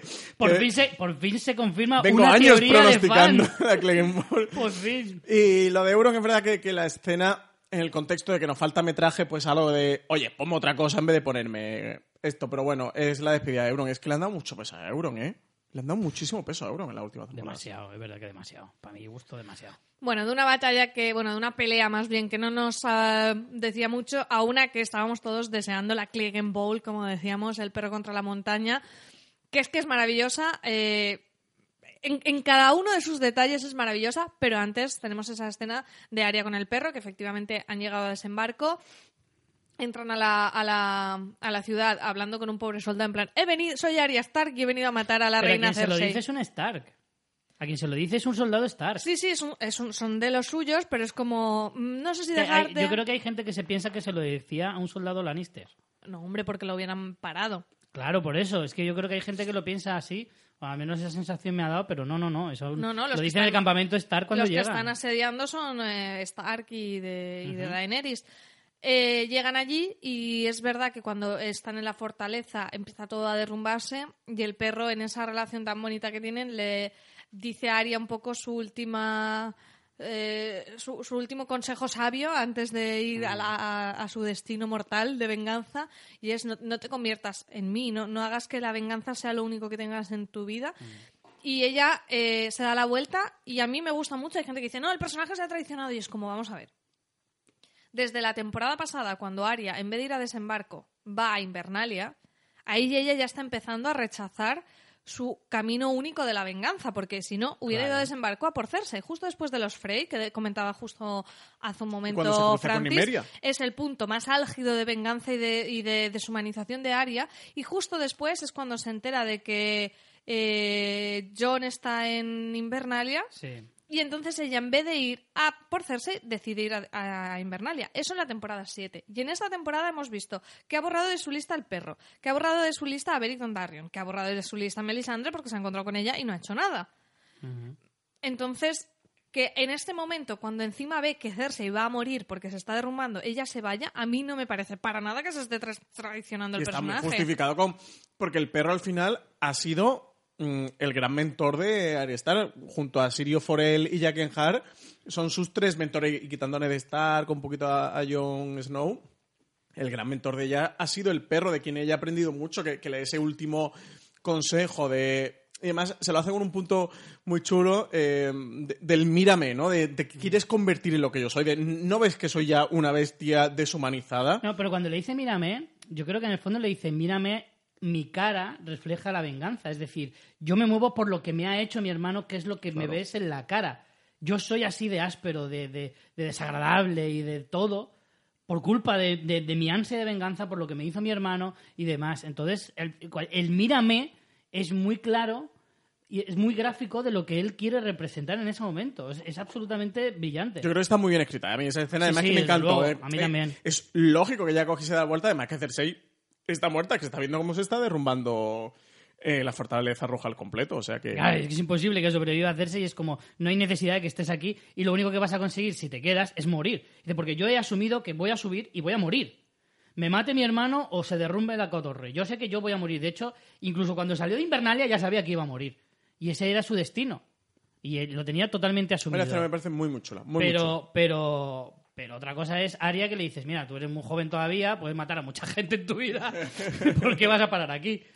Y luego hay un punto que teorizaremos luego de cuando Arya, después de la masacre, se va con el caballo. Hmm, Yo tengo bastante claro que se va por Daenerys. está claro. Entonces hay gente que dice, bueno, y entonces ahí vuelve otra vez, en plan, como que da muchos tumbos de la venganza, no sé qué. Yo digo, no, pero es que da- con Daenerys no va por venganza.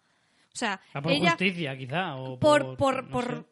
Ser resolutiva, por solucionar esa situación, por a- aplicar sus habilidades, que son de ser una asesina, a lo que está pasando, a parar esa masacre. Pero eso no es venganza, es muy distinto. O sea, no, no creo que Arya vaya para vengarse, por No. mucho que ya haya sufrido No, viendo no, a la gente morir. Creo que ella va mm, por un... A por decir, un "Esto no puede ser". Claro, por un punto que hasta de responsabilidad ante la Sí, situación. sí, sí, sí. Entonces yo creo que ella ha cerrado el camino de venganza y que si va por Daenerys eh, no, no tiene nada que ver con la venganza, creo que son, las motivaciones son otras. Pero bueno, luego seguiremos con Arya porque esas escenas finales son muy muy bonitas y además tiene un gran peso en, en cómo nos cuentan esa masacre, porque la vemos desde su punto de vista. Pero vamos con la Click and Bowl, ese face to face de la montaña. Eh, Gregor Clegane y la- el perro Sandor Clegane. Ojo a la, a la bonita despedida de Kaibur. La Me parece fantástico. Cómo lo revolea, ¿eh? que Hostia. Mira, cómo, lo mejor es cómo se escabulle Cersei. Ese es un gif Es como- en sí misma. Hostia, o sea, Cersei es- bueno, yo os dejo con vuestras cosas, que habléis vuestros temas. Eh, Yo ya tengo muchos problemas con Estoy mis hermanos. este claro, problema de hermano no sé habéis quién le leí que dice, se va haciendo casi el chiquito de la calzada y es que es verdad. O sea, creo que la imagen tiene un humor en sí mismo que yo no sé si la he buscado o no, pero me parece que sí porque hasta Nunki. es que es maravilloso. Aquí hay un tema y es que eh, la montaña, por mucho que le veamos que es un, un- a ver, es un zombie, es un ser mm, Eh. fantástico vuelto de los No- muertos. No es un zombie como No tal. es un ¿eh? Frankenstein, obviamente es un Frankenstein, pero te quiero decir que no es algo real, porque si no, mm, cuando te apuñalan y te atraviesan, te mueres. O sea, es un ser... Hay algo de magia que ha hecho Qyburn en él, pero eso no significa que le haya perdido conciencia, porque, Mm. No. porque si él fuera solo un autómata que sigue las órdenes de Cersei, cuando él le dice, quédate conmigo, quédate conmigo, eh, lo haría. Lo y haría. no, él tiene la motivación de ir a Y cargarse a su a hermano. Que es su creador. Claro, y, y incluso mata a Qyburn. Entonces, eh, obviamente, por mucho que esté transformada, la montaña es la montaña. Porque también escuché Algo por ahí tiene. que decían, bueno, pero es que el perro no consigue bien su venganza porque a quien mata ya no es su hermano. Yo digo, no, no, sí es su hermano. ¿Quién su- es esa gente que te dice esas tonterías? Eso digo Álvaro. Nieva. Pero, pero, pero- pero ¿por qué no borras su WhatsApp y sus Telegram y sus mails y, y- y- y lo echas de, de tu vida? Es Álvaro Nieva, que nos está dando una turrita esta semana. No mira, veas. Álvaro, si nos está escuchando, menudo coñazo nos llevas, menuda semana nos está dando. Voy a aprovechar ahora para desahogarme. Pues mal que no he hablado con él, porque si no me remata la Voy a, semana. voy a aprovechar que no está aquí para darnos la turra hoy, porque no, no hay quien lo haga entrar en razón. Que dice que lo de Daenerys que no es una masacre. Ah, no. Que es está un- justificado. Es un picnic que Pero, se te va de las manos. Pero es que se mete con Jon Snow porque a Fantasma en el episodio anterior lo larga que sea libre. O sea, a él que le concede la libertad a su perrete le parece una mala persona, pero Daenerys es fantástica, porque la verdad es que ha dejado limpísima a Poniente, no hay una mota Hombre. de polvo por ningún lado. Hombre, es verdad que la ha saneado bastante. Sí, sí, sí, sí, sí, lo- los no. microbios lo ha limpiado fantásticamente. Bueno. Pero te voy a decir una cosa, de respecto a- volviendo a lo de la montaña, eh, Kaibur, cuando el primer episodio en el que le vemos eh, de zombificado, dice, ha hecho voto de silencio hasta que destruya a todos tus enemigos. Eh, eso significa que tiene voluntad, que no es, efectivamente no es un autómata, es que él ha decidido ser así y ha decidido estar callado, al igual que cuando le dice, oye, mm, a la septa esta me la destrozas a, a tu gusto. No es... Claro, es en plan, tú decides por dónde entras, por dónde sales. Ponte la septa al dente. Claro. ¿Qué Elige quieres? así, ¿Al punto? Pesto, boletus, cuatro quesos, carbonara, Tú ya sus Uy, qué entrañas, arrabiata. sus entrañas y eso ya te las comes como te guste. Pero, pero él le da ba- barra libre. O sea, no le dice, mira, ves cortando por aquí, se la van metiendo por allá. No, no, no. Tú, de- tú decides. desagradable, de verdad. Por eso te digo que, que no es, que no es un, un zombie ni no, tiene voluntad y de hecho es que en ese último momento me parece genial porque es como, como ya se, ya- recordar que en la séptima temporada se encuentran ya, ¿eh? El perro y la montaña, que es cuando en ese concilio en el foro, Sí, sí, sí. en, Sí. en el... ¿Cómo se llamaba eso? En las arenas de... ¿En los reñideros? los No, no, No, no, los reñideros se es llama, se llama eh, Foso Dragón. Es... El sí, Foso Dragón, sí, creo que se sí, sí, llamaba. Foso Dragón. que es donde tenían a los dragones antiguamente y demás. Y ahí es donde se reúnen todos para intentar eh, acordar el ir a luchar contra el Rey de la Noche. Eso pasó y lo primero que hacen, nada más llegar todos, el perro se acerca a la montaña, la montaña se pone delante de la reina por- como así de defender y le dicen, te han dejado más feo de lo que eras. O algo así le dice. Y- pero en ese momento es verdad que la montaña no reacciona, se queda tal cual y tú piensas, bueno, se ha puesto a defenderla y a lo mejor ni le ha reconocido. En ese momento lo piensas así, pero en esta ocasión ya demuestra que no, que efectivamente tiene tanto odio por el perro como el perro por él. ¿Qué os ha parecido en sí lo que es la pelea en, en, ese, en esa escalera con los muros derruidos, de repente pasando un dragón, el fuego por fuera? A mí me ha flipado. Frase del perro con su, con su sarcasmo particular en plan, muérete joder, o, o algo así que le dice. Sí, Muy le mete hasta sutil, ¿eh? una Muy puñalada en un poético ojo y también. no hay, no hay quien lo mate. Es casi tan poético como Varys. A mí me ha encantado, ¿eh? porque además es que era un momento, vosotros lo sabéis, que también y que yo he dado mucha Sí, turra con la sí, Clay sí. Bowl. Estaba loco por ver este momento y no ha defraudado, ¿eh? me parece muy espectacular. Y es bonito porque es verdad que el perro ha sido un personaje muy secundario y, Pero muy querido, y yo testimonial, pero ha Sí. sido un personaje muy querido. Y era un arco que viene desde la primera temporada. Sí. Porque al perro esto se lo hizo la montaña cuando eran niños. O sea, es una historia que viene muy de lejos y que ahora se cierra este círculo, que es algo que estamos viendo durante esta octava temporada de Juego de Tronos, de cómo se van cerrando círculos, de lo que hablábamos de Tyrion con Jamie, de la prisión. Que se cierre el círculo del perro con la montaña me pareció muy bonito. Y también muy poético, Y porque cómo la lucha lo es muy potente. ¿no? Porque se- al final acaba venciendo a ese temor absoluto que tenía fuego, él, claro, es lo que porque es el fuego, que yo esto no caí en el momento cuando lo vi, luego fue comentándolo, o sea, todo, todo, toda su vida ha sido marcada por ese hecho traumático de que su hermano le quemó la cara por romperle unos juguetes, siempre ha tenido temor al perro, al fuego, y aquí eh, no solo consigue vengarse, sino que al final sacrifica su vida, aunque él ya sabía que iba a morir, pero tirándose a las llamas, que es como, madre mía, no podía ser más... La muerte más terrible. Más terrible Sí, todo, más pero todo metafórico y- muy bonita. Pero porque al final yo creo que en el último suspiro, él ve y dice, joder, es que es la única manera de No, que no, muera. es- es la imposible única matarlo. manera, digo, porque le he matado cinco veces y no hay manera. Es imposible que yo cuando empieza a pegarle puñaladas y la última le pega en el ojo, yo pensé, hostia, una vez pensado en la primera en el ojo, luego ya si quieres te entretienes en Ensáñate. otras, pero primero en el ojo. Yo creo que según le vino también. ¿No viste que estuvo a punto de hacerse un overin? Sí, Sí. estuvo a puntito. Eh, de pero hecho, muy, muy a puntito, hicieron ¿eh? un guiño eh, Es con- un al guiño, sí. espectador. Es un guiño porque ahí. solo le quiero romper uno, ¿eh? Uno de- Muy uno bien traído. Francis Arrabal. Has hecho una involuntaria. Me ha salido, ¿eh? Ya, Pues, se, se me caen, se me caen de los bolsillos. Incluso hay un momento que parece que vaya a hacer lo mismo que Arya soltando el puñal eh, de una mano a otra, pero es cuando justo le coge la montaña con los ojos. En fin, eh, efectivamente Y por este cierto, es el... guapísimo la montaña, ¿eh? Yo llevaba... Parecía un poco yo Varys estaba de- venido a sí, menos, ¿no? Sí, sí, es como Varys, y un poco- Varys con gastroenteritis, te lo digo. Podemos decir que también se parece a un amigo nuestro, porque yo pienso en él. ¿Podemos decir quién es o no? Sí. Ya lo estás Hombre, no digas que es PJ Cleaner porque va a quedar Pues lo has dicho tú. Lo de- yo, yo estaba pensando en otro amigo. Yo estaba pensando en Robert. Robert Cleaner. En fin, hemos tenido efectivamente la- el, el fanservice mayor de, de- posiblemente de toda la serie, incluso de todas las teorías. eh, hay pocas que se han cumplido. Eh, con la muerte de Cersei y Jamie, con la que ahora vamos, sí que hay una que se cumple y es lo que mm, la bruja, ¿cómo es? Maeg, Maegi? Maggie la rana. Maggie la rana le dijo a Cersei que solo tendría tres hijos. Efectivamente, todos sabíamos que ese hijo de Cersei no iba a morir. Lo que pasa que esa segunda parte de la teoría, yo no creo que sale en los, eh, Lo los libros. Baloncar, el bal- ¿no? La teoría del baloncar creo que en la serie no sale. No sale. Y en los libros sí. Y aquí al final no se cumpliría porque mueren por un derrumbamiento. Que sí, que te puedes poner exquisito de lo ha derrumbado. No, están muertos. Si lo ha ¿Sí? derrumbado Daenerys y el Sí. Daenerys es la menor. ¿Sí? Sí. No sé, ¿eh? Sí, Francis. Uf, uf.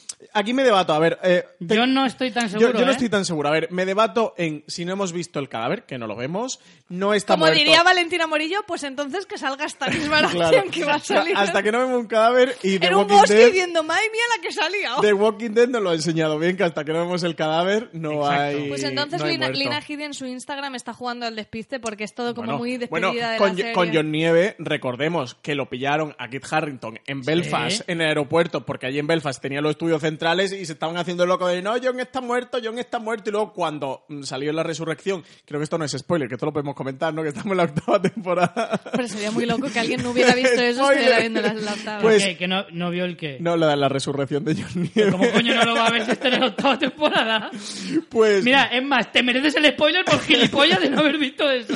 pues Benioff y Weiss decía, ya, ya, pero nosotros dijimos que, que había muerto y John había muerto, nosotros no engañamos a nadie. Entonces me refiero Hombre, que... Hombre, todo puede ser en Claro, esta claro. vida, Pero pero yo- yo también te digo que a nivel dramático, eh, vamos con la escena de Cersei y Jamie, me parece que es lo más emotivo del mundo. Yo aquí ya sí que ¿En lloré. serio? A mí me parece Yo lloré. impresionante. Richie. A mí se me cayó la Y creo que, que si das ese cierre no es para luego que no estén muertos.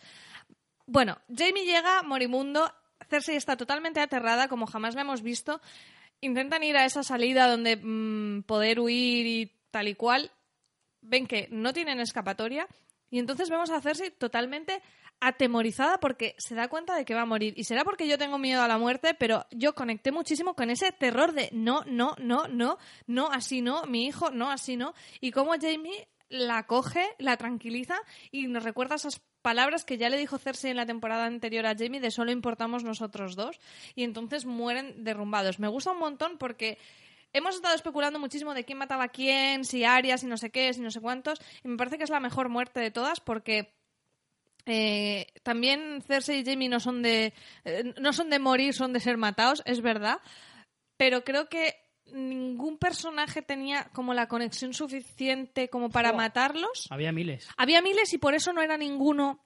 eh, Ese es el tema. Sí, no O había sea, ninguno que fuera- había tantos que no había ninguno que destacara Que especialmente se quedara ese protagonismo. exceptuando si era uno matando al otro, que es lo que yo pensé eh, haciendo ese, ese punto ma- más, más, trágico.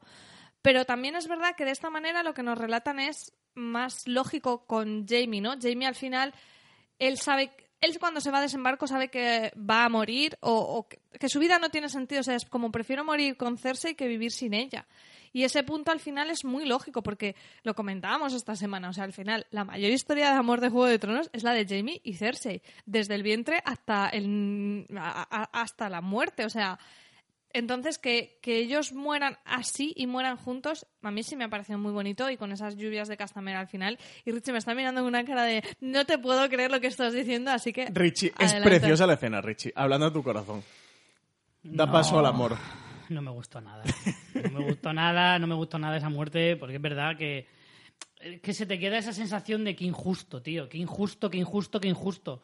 No se merecen una muerte tan dulce, porque a mí me parece una muerte dulce. Eso es lo que han dicho mucha gente. Es que no es justo, Pero tío. vamos a ver, es que entonces Sí, todos sé- son villanos entonces sí, lo en sé, esta serie. Sí, lo sé que al final dices, al final, vamos a ver, que yo entiendo que la serie en algún momento también te muestra que a veces la vida no es justa, que a veces la guerra no es tan poética y todo eso, y me parece guay.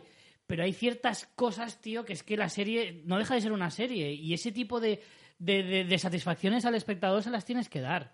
Es como, joder, al final, pues cuando el bueno y el malo se enfrentan al final, no puede ser que el malo se resbale y se pegue una hostia en la cabeza y se mate por eso. O sea, al final es como, es muy anticlimático y esto es igual, me parece anticlimático.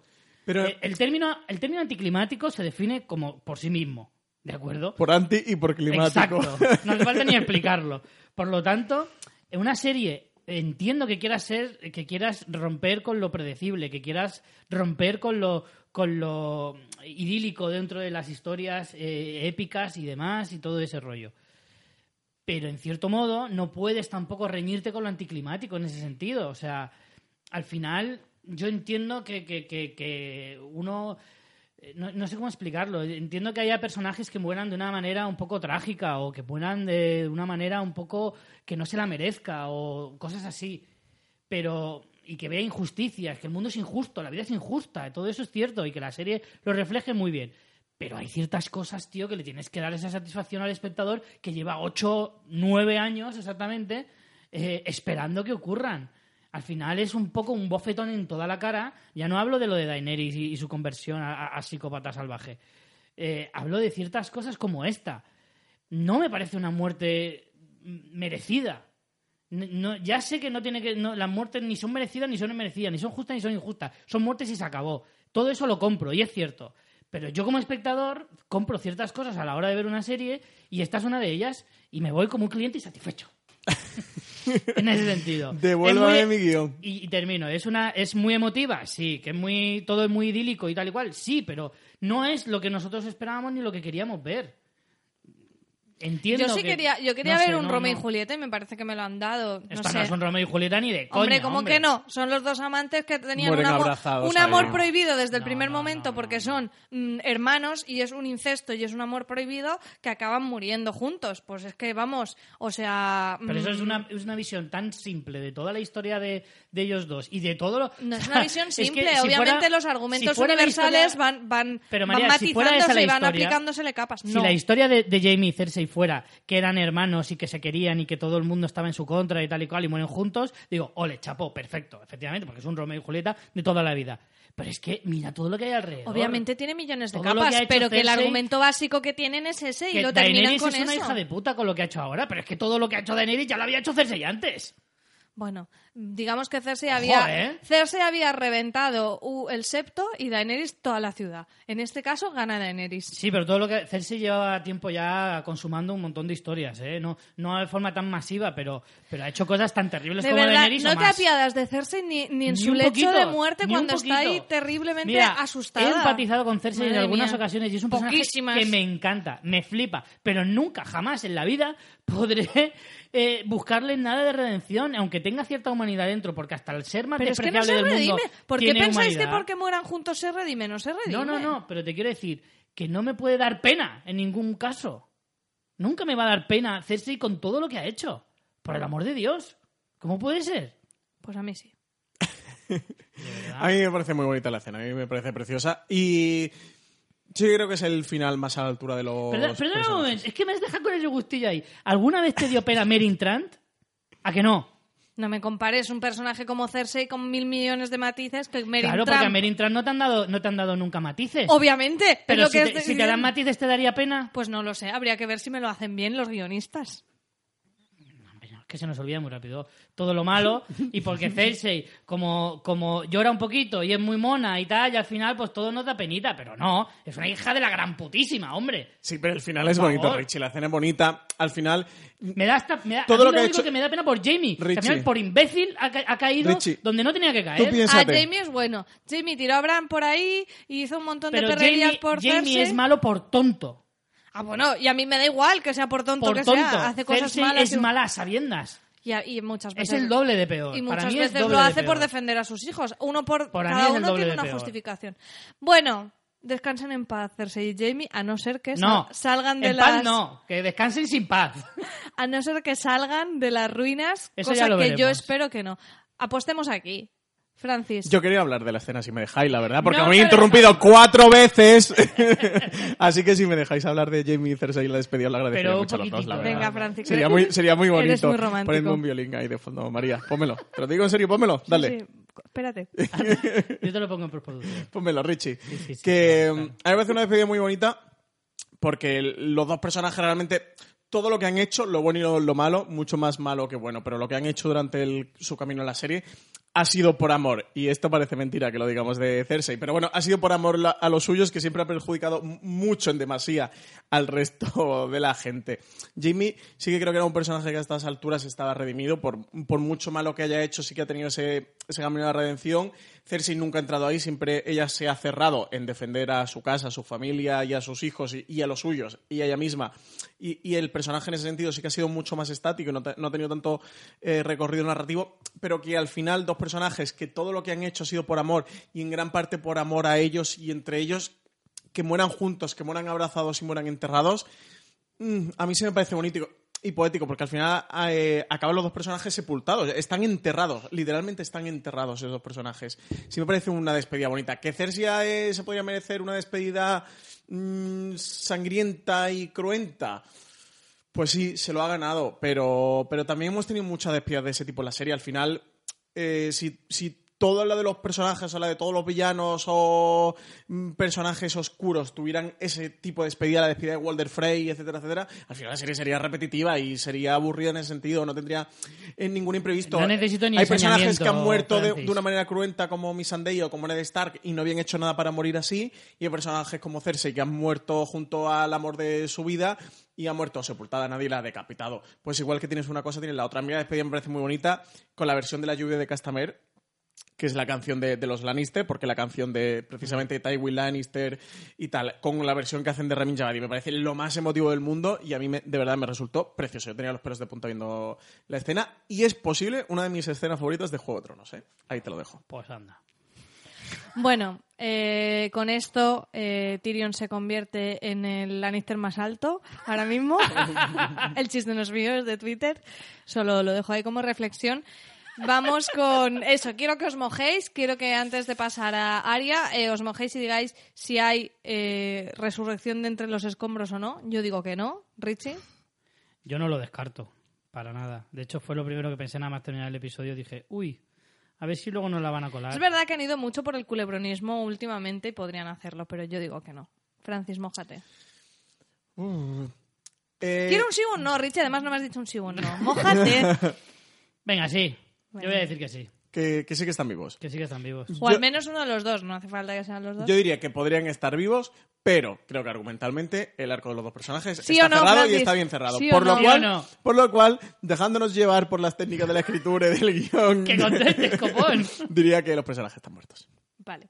Bueno, vamos con Aria, que es un personaje que funciona un poco como los ojos del espectador, que, que mm, ven ese terror que se está sembrando en la ciudad, ese caos, ese dolor, esas muertes sin sentido. Un poco de igual manera que teníamos a John en la batalla de los bastardos, a mí me recordó mucho esa función de John dentro de la batalla, con Aria aquí dentro de- del ataque a la ciudad con escenas maravillosamente rodadas, impactantes, que te, te sacan eh, el corazón por la boca. Y luego esa escena maravillosa final cuando ella ve ya directamente a esta mujer y a esta niña que había intentado ayudar eh, carbonizadas en, una, en unas posturas que recuerdan mucho a, a todos los restos arqueológicos que quedan de Pompeya, que Sí. es, es prácticamente idéntico Es verdad. cuando ella ve que nada de esto tiene sentido, eh, cuando ella levanta la vista y caen esas cenizas, que ojo, esto es muy importante, recordemos aquellas visiones de Daenerys en The House of the Undying, ¿te acuerdas, Richie? La casa de los eternos, una era ese trono nevado. Y ahora realmente podemos entender que esa visión se ha cumplido, pero no es nieve, sino esas cenizas que caían, que era un poco una de las teorías también que tenía mucha gente, y era que al final nadie se sentará en el trono de hierro porque estará todo destruido. No sabemos No hemos visto el trono Claro, destruido, no- ¿eh? no- tiene que salir. En el próximo episodio tiene que salir, sea como sea, sea para ver que ya mm, no lo va a ocupar nadie o como sea, pero sí que nos apunta un poco esa línea, eh, esta escena de Aria con las cenizas. Al menos yo enseguida pensé en plan, ostras, las cenizas del trono de hierro, que no es nieve, sino que es eh, los restos de, cómo la ciudad está arrasada, y en esa imagen preciosa con ese caballo blanco que ha sobrevivido también a la masacre. A mí no sé, o sea, es que me, dejó mm, aturdida realmente el episodio con estas escenas, con un cuerpo que no sabía, no sabía asimilar todo lo que había visto.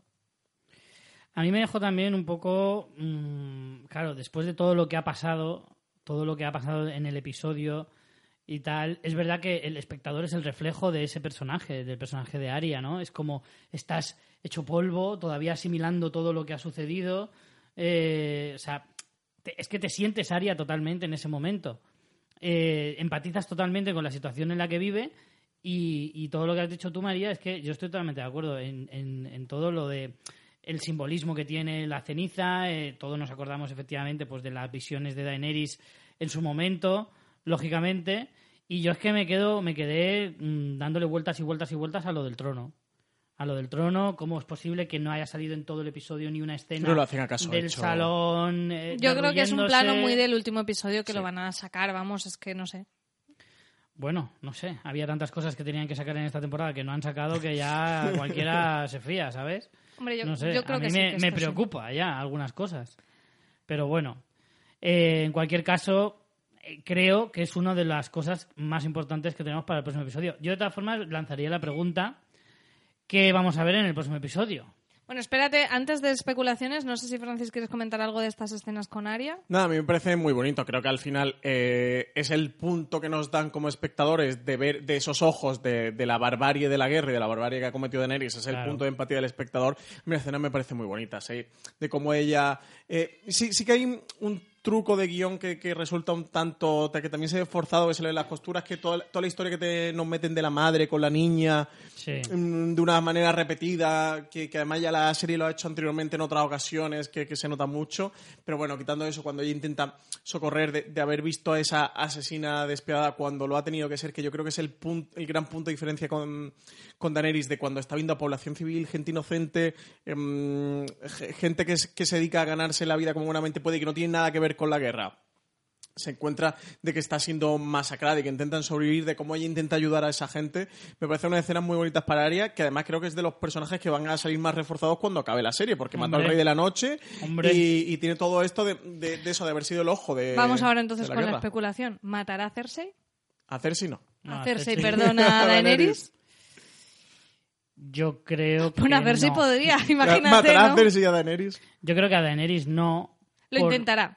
Yo creo sí, que puede que lo intente, pero o que mm, sea crucial a la hora de que Daenerys muera, que estamos dando muy por hecho que Daenerys va a morir, pero en esta temporada ya Es que, ojo, no, no te puedes fiar. un final podría ser eh, Daenerys en el trono y que tuviéramos ese final amargo totalmente de es lo que queríais, pero ateneros a las consecuencias, con ese ciclo de eh, al final siempre el que gobierna se convierte en un tirano. O sea, que podría, Pues con los Inmaculados conseguir no eso. repuebla Desembarco del Rey, ¿eh?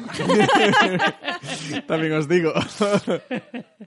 Eh, sí, claro, o sea, a ver, es que... Yo to- estoy perdidísima. No damos, mm, yo no daría por hecho que Daenerys vaya a morir en el próximo episodio porque es muy difícil de predecir. La verdad es que la serie ha conseguido que en el último momento eh, pueda pasar cualquier cosa. O sea, verdaderamente es así.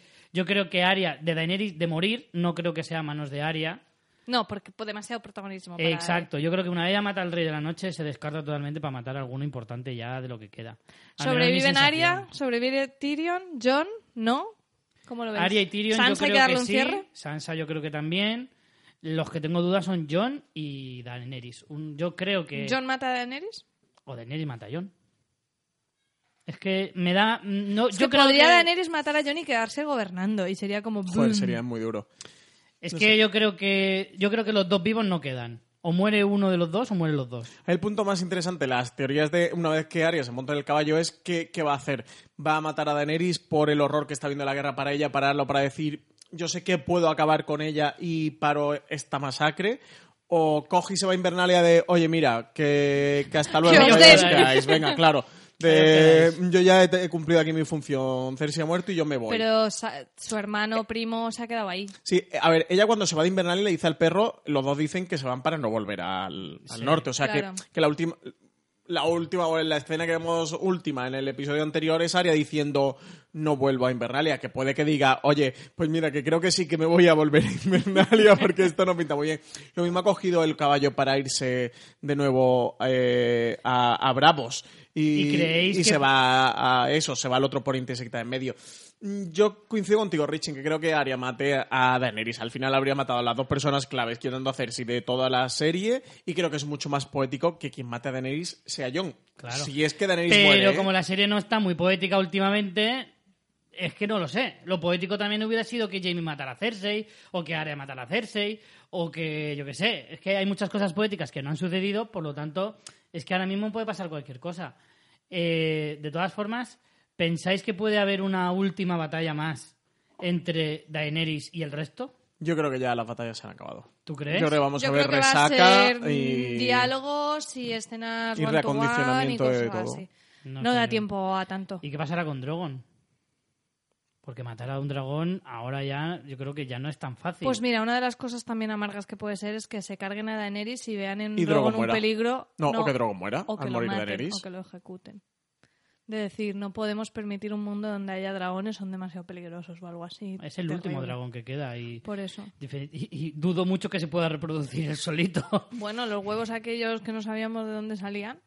Hombre, ya. Pero- Tampoco nunca nos han dicho si eran machos o hembras. Hemos dado por supuesto que todos eran machos. Bueno, sí. Le ha puesto Eh, nombre de machos, también te digo, Dani. Independientemente Bueno. de eso, María, sea macho o hembra, mejor. no hay otro dragón. A lo mejor estaba embarazado de Raegal. Como tú estás venga a decir que Daenerys está embarazada, pues oye, apostemos por otros embarazos. O, ojo ese detalle, como, como es verdad que Daenerys Nah, esté e- embarazada... esa teoría ha muerto ya, ¿eh? A estas alturas. Richie se ha empeñado. Nah, esa... Bueno, nos Y queda todavía queda un episodio un para episodio. demostrar lo de Lo de Tywin y eso iba a decir que Richie también defendía que Tywin no había muerto. Como se demuestre en el último, no me vais a soportar nunca más. Eso es lo, lo que venía justo a decir, que sigue defendiendo que Tywin está vivo, o sea que... O sea, ¿os imagináis? ¿No pensáis Sí, que- que, merece la pena Hart, de que se cumpla Tywin. solo para escuchar Hombre, lo que tengo que decir al Pero es respecto? totalmente imposible. Yo, si pudiera, escribiría Benioff y Weiss para decir, por favor, Joder. hacedlo. que sea Jack and Hart Tywin, Richie. Bueno, Oh. ya estáis desvariando mucho. El episodio creo que lo hemos comentado bastante bien entero. Vamos a ver también lo que han comentado nuestros oyentes, que nos han dejado muchísimos, muchísimos mensajes en nuestra web en fansfiction.es. Vamos a leer unos cuantos. El resto, como siempre os decimos, os recomendamos que entréis en la web, los leáis porque son muy divertidos y podemos seguir así también un poquito el debate del episodio. Por si no habéis hablado bastante durante toda esta semana de Juego de Tronos, porque Que seguramente. Que seguro que porque seguro, que que lo habéis hecho, madre mía. Yo ya estaba que decía, ya, me da igual ya, no quiero saber nada más. sí. Esta semana ha sido un poco terrible, Un poco ¿eh? demasiado, Juego sí, de Tronos. un poco ¿eh? demasiado. Vamos con Al Diego. Dice, hola, un saludo para ustedes. Me gustan mucho sus podcasts. El episodio ha tenido cosas buenas como cosas que no me han gustado. El hecho de que no hayamos visto en acción a la compañía dorada me ha decepcionado. Fue una total incoherencia que ni siquiera se defendieran. Otra incoherencia fue que con tantos escorpiones solo hayamos visto dos disparos. Eso es un despropósito. Lo que me ha gustado ha sido toda la cinematográfica. Se ha visto impresionante el fuego, la sangre la destrucción. El enfrentamiento de los Clegane de lo mejor. La muerte de Cersei y Jamie me ha conmovido. El ver a Cersei en estado de negación. Dios. Ella no se esperaba lo que estaba pasando. En fin, Daenerys ahora es la villana. Esperemos que no se salga con la suya. Yo creo que se dividirán, dividir- yo creo que se dividirán los reinos. Esperemos un buen final y cierre de la serie que tanto amamos. Saludos y un fuerte abrazo. Yo llevo tiempo diciendo eso, de que al final yo creo que la Poniente se va a dividir en reinos eh, unificados. Eh, o sea, en No, al revés, que, que cada uno se quede independiente. Una mar independiente, no, el no- norte independiente. no necesariamente todos se tienen que independizar, o sea, que sean siete reinos diferentes, pero sí que a lo mejor por, como por bloque, o sea, las Islas del Hierro, por ejemplo, sí que se van a independizar porque ya lo buscaban de antes, el norte también porque es lo suficientemente grande, y, y luego el resto de reinos, pues habrá que ver cómo se Se distribuyen. cortan un poco. Pero, pero bueno, no me extrañaría que al final se quedarían por los siete también divididos, que yo es una teoría que llevo diciendo también bastante tiempo. Aria Matarreyes y Reinas eh, nos decía, os cuento mis impresiones según veía el episodio. Eh, Dani es mala. O sea, uno, Dani es mala. Dos, eh, pero Varys no es mejor, aunque siempre está bien tener a un Master of Whispers. Tres, estaba súper contenta de que solo matara a soldados y de repente pasa de la redención y se pone a matar a todo el mundo. No lo entiendo. Bueno, sí, que está loca.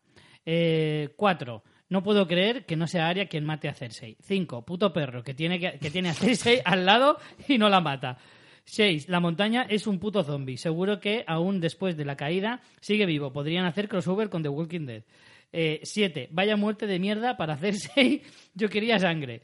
Cuando se la cuando se la ha encontrado Jamie pensaba, mátala, mátala. Y al final no. Eh, Jamie, eres un arrastrado.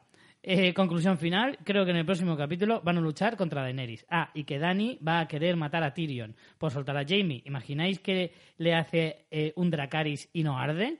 Sería un super tronazo. ¡Ostras! Hostia, la verdad es que eso molaría ¡Ostras! mogollón. Molaría muchísimo. No lo había pensado. Molaría muchísimo eso. Sería potente, desde luego. Que comentaban eh, lo bien dirigido que está este episodio, eh. Qué bonito es de ver, eh. Eso- lo de Sapochnik se sale, es una Eh, preciosidad por todos no lados. los hemos nombrado, supongo que porque era poco necesario, pero tronazos ha habido mogollón. Tronazo, pues que, que Daenerys se arrase toda la ciudad es un tronazo, que Cersei y Jaime mueran es un tronazo, incluso que Euron muera es un tronazo. Y, eh, ¿Cuánta generosidad de tronazos estoy viendo aquí? Hombre, es que en este episodio, si no hay tronazos, pues apaga y vámonos. Y Brienne haciéndose caballero no era un tronazo. No. Eso está muy feo, Y la Richie. muerte de Euron Eso sí, se lo ¿sabes? impugnamos, ese tronazo se lo impugnamos. Ya, yo se lo impugné. Y el de pero- Varys también es tronazo. Hombre, que la muerte de Varys Todos los tronazo y la de muertos- Brienne, todas ¿no? las muertes Son para él la- tronazos. Solo Lo- puede ser las tronazo, muertes- muertes. La mayoría de muertes suelen ser tronazos, pero... Hombre, vamos a ver. El tronazo se define como algo chocante, o algo muy relevante dentro de la historia. ¿Vale? Varys no es chocante porque todo el mundo se lo esperaba, pero es la muerte de un personaje muy importante. Vale, Richie, que sí, que tú lo has inventado tú y puedes hacerlo como Exacto. Ahora no me los huevos. A ver si lo habéis entendido una vez. Francis, léenos algún comentario más. Eh, así al, al azar. Al azar. Al sí. azar. Al azar. A ver, Lalo Burget, que pone tronazo. Aunque no le haya gustado a algunos, Daenerys enloqueció. Al menos durante esta batalla, como ya le había pasado antes un par de veces. Justificado o no, enloqueció. No hay que buscarle pretextos rebuscados. Que si va a ser buena gobernante en Poniente, bueno, eso está por verse en el último capítulo si es que sobrevive, claro. Todas las teorías, las mías sobre todo, han sido tiradas a la basura. Ahora todo lo que puede Creo que eso pasar. es lo que le está jodiendo a la gente. No es sí, tanto sí. que no les esté Es que gustando. las teorías han ido todas sino que, eh, per- perdón que te he cortado, pero eh, una reflexión que yo quiero hacer es, vamos a ver, que los creadores no te deben nada. Quiero decir, Ya, ellos ya, están claro. haciendo lo que ellos quieren. Y su serie, y que es lo más serie. importante, no la Y nuestra. a veces estamos perdiendo la capacidad de sorprendernos y disfrutar de lo que nos dan. Más que nosotros. Hemos elucubrado en el podcast y escribiendo artículos y para aquí y para allá mm, pocas personas. Pero bueno, yo voy allí a ver qué me van a ofrecer y porque no sea lo que yo he pensado, no significa que no me guste. Que, quiero decir que tampoco te tiene que gustar todo. Habrá cosas que a lo mejor no te gusten, pero que me da la sensación que mucha gente simplemente porque no le han dado lo que ellos querían ya no le gusta. Cuando a lo mejor, si no fueras con esa mirada y simplemente fueras a ver qué te ofrecen, pues a lo mejor lo podías disfrutar. Me parece que está- mucha gente está perdiendo la capacidad de disfrute. Y eso es una pena peor para ellos. No, creo que mucha gente se ha frustrado al ver lo que han hecho en el personaje, Bueno, pues por- es porque una- es un personaje que Claro, trabajas y a lo mejor yo- tu personaje favorito por de la serie, alusiones ya no te de que- repente, ya es no que hablo, es el más malo de ya todos. no hablo solo de, de lo de Daenerys, sino en general por muchas cosas. Es como, si no han hecho lo que yo quería, ya no me gusta. No, no, si yo... Ese razonamiento, no. por alusiones te digo que hay muchas cosas que yo quería que pasaran y no han pasado. Y algunas digo, bueno, pues no han pasado, no pasa nada, porque entiendo que la serie no lo haga, porque, en fin, es eso. es O han hecho otras que no te y han esperabas hecho otras cosas que no me esperaba y me han encantado. Pero sí que es cierto que hay la alternativa que me han dado a lo que yo quería que pasara, me ha horrorizado. El problema es que no me ha gustado nada. Ya no es porque no me lo esperara o porque yo esperara otra cosa, sino porque la alternativa que me han dado, a mí, argumentalmente, primero, no le encuentro lógica y, y en segundo lugar, no me parece mm, lo, que le, lo que le debes al espectador. A ver, tú dices, No no, le no te debe nada. nada. En parte sí. No, no te hablo de que, de que salga eh, eh, esta Lady, mm, ¿cómo se llamaba esta? Mm, Corazón de Piedra, Sí. o, o esas teorías, o las tres cabezas de dragón. Todas esas cosas son secundarias.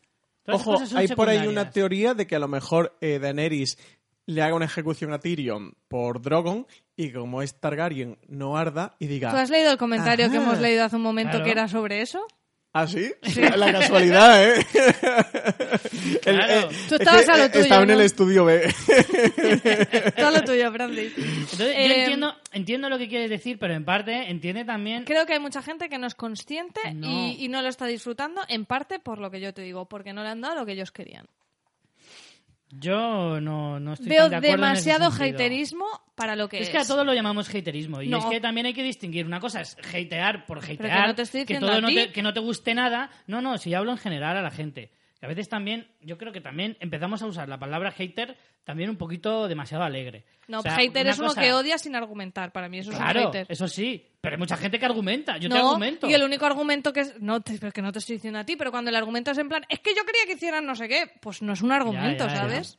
Pero, ¿os habéis enterado lo de la teoría esta de que a lo mejor Tyrion, que lo Sí. confirma, Venga, sigue leyendo el de que le dan comentario. fuego y no arde porque es un Francis, sigue leyendo el comentario que le hemos ¡Qué chafrecha! No me lo esperaba. Dice, todas las teorías, las mías sobre todo, han sido tiradas a la basura. Ahora todo puede pasar. Lo cierto es que lo más seguro es que Daenerys tiene los días contados, aunque, el que lo, aunque lo que haga sea enfrentarse a la furia de los Inmaculados y los dos Raki. Vaya dilema. Y pensar que todo se hubiese evitado si yo le mostrase amor carnal en vez de rechazarla. Ahí fue donde ella dijo, miedo entonces. Por cierto, O sea, al ¿habéis- final es culpa de John. Me encanta esta lectura. El girito final es que la culpa de yo por no haberle dado amor carnal. Me encanta tu entonación, que pareces un reportero en Estados Unidos. Y termina diciendo, por cierto, ¿habéis pensado que Tyrion pueda ser Targaryen y que Daenerys lo vaya a... Buena teoría la que apunta, ¿eh, Lalo Burger? Ojo ahí, est- estad pendiente del próximo episodio que no se os escape. Dale, Otra María. cosa te digo también, que eh, a lo mejor, no sé, a mí me parece chulo que, que si no se cumplen las teorías es porque nos están dando cosas que nos están dejando a todos con el culo torcido, que eso también tiene mérito Sí. que a estas alturas eh, no sepamos por dónde va a tirar la serie. Y otra cosa que se me ha olvidado. Voy a leer un comentario acuerdo. y luego igual se me... me- Esa es la más importante. las campanicas, dice, bastante decepcionada en general con el cierre que le están dando a la serie. Se están centrando demasiado en hacerlo todo grande y excesivo visualmente a costa de unos diálogos y trama mediocres, muchos agujeros en el guion y demasiados temas abiertos que cerrar en muy poco tiempo. Parece todo demasiado apresurado. Lo de demasiado apresurado estamos de acuerdo, ya, ya lo hemos dicho. Creo que no hace falta ni debate. Ah, oh, sí, ya me he acordado lo que quería decir.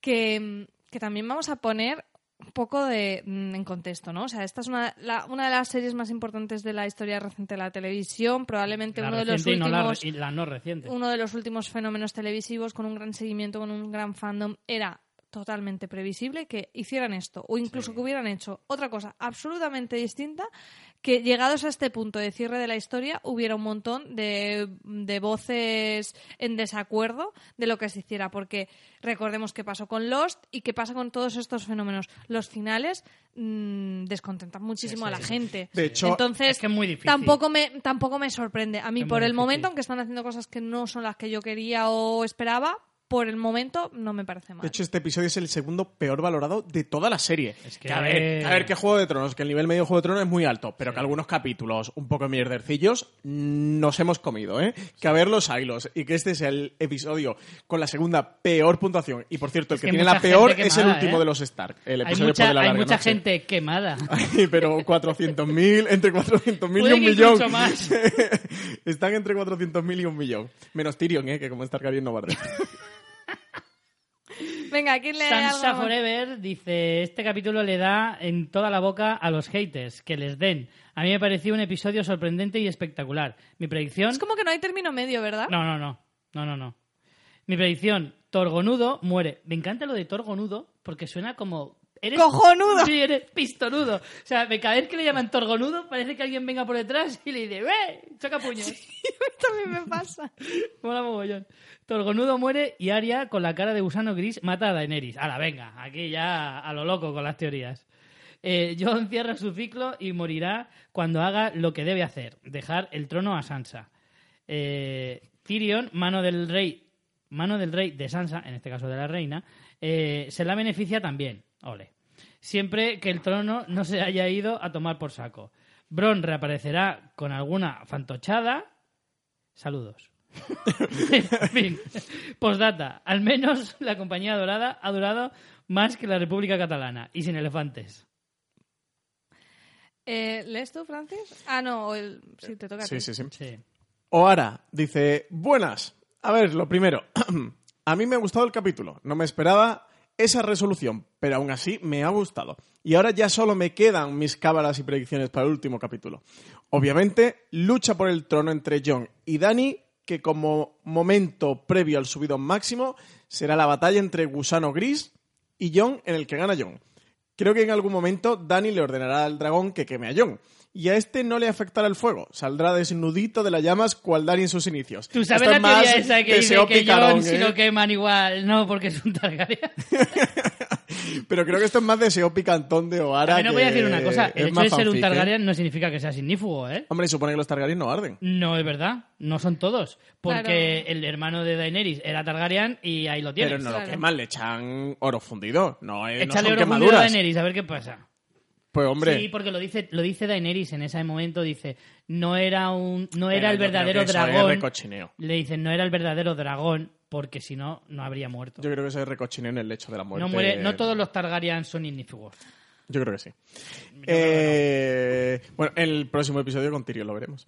Eh, También está el tema de Arya y su venganza, que en este caso creo que llegará hasta la reina, pero le perdonará la vida. Para terminar la serie sería demasiado obvio que reinara Jon, así que seguramente haya algún giro más en este sentido y de alguna forma se quede reinando Sansa o a saber, madre mía.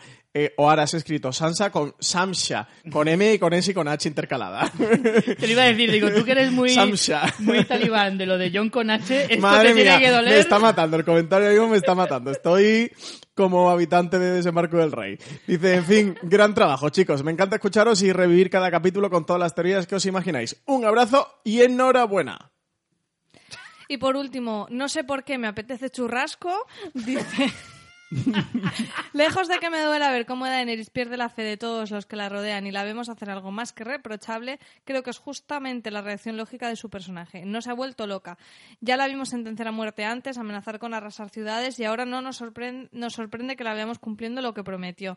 Quizá ni nosotros mismos nos la tomábamos en serio y queríamos verla criando jonecitos. Pero al igual que Arya, Daenerys no es una lady y que no se nos olvide que es una conquistadora y eso no se consigue siendo ingenua y llegando en desembarco con un Oris Caris, sino con un Dracaris. Encantada con el episodio, gran fo- fotografía.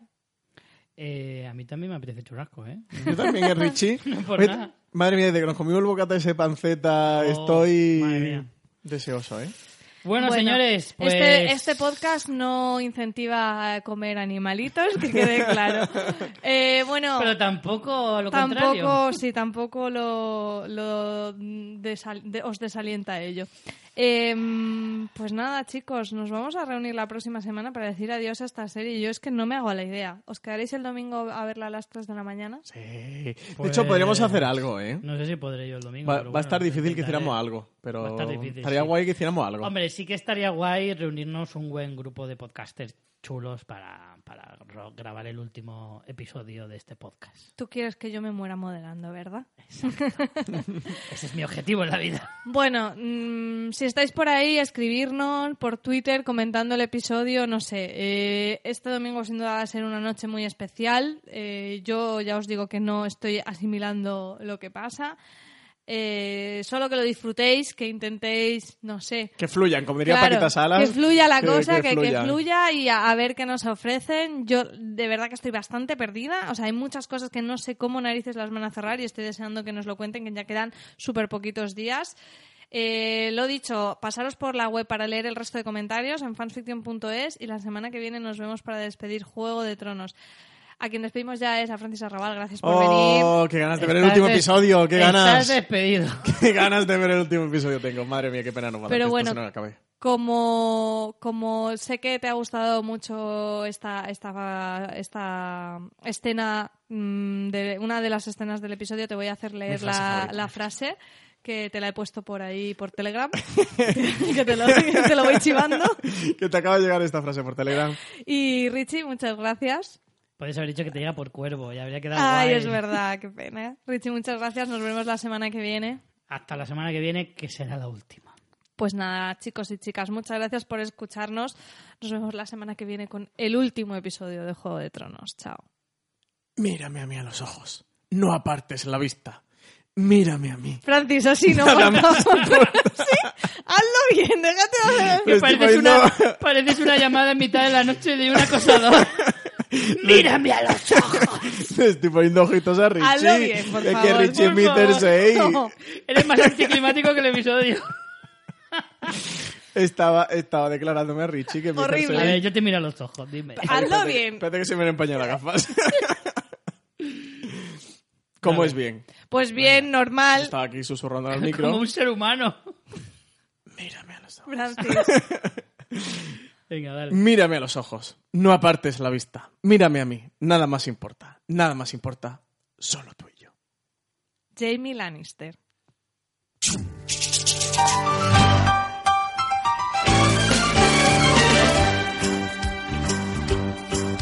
It's a rare condition this day and age to read any good news on the newspaper page. Love and tradition of the grand design, some people say it's even harder to find. Well, then there must be some magic clue inside these gentle walls. Cause all I see is a tower of dreams, real love bursting out of every scene.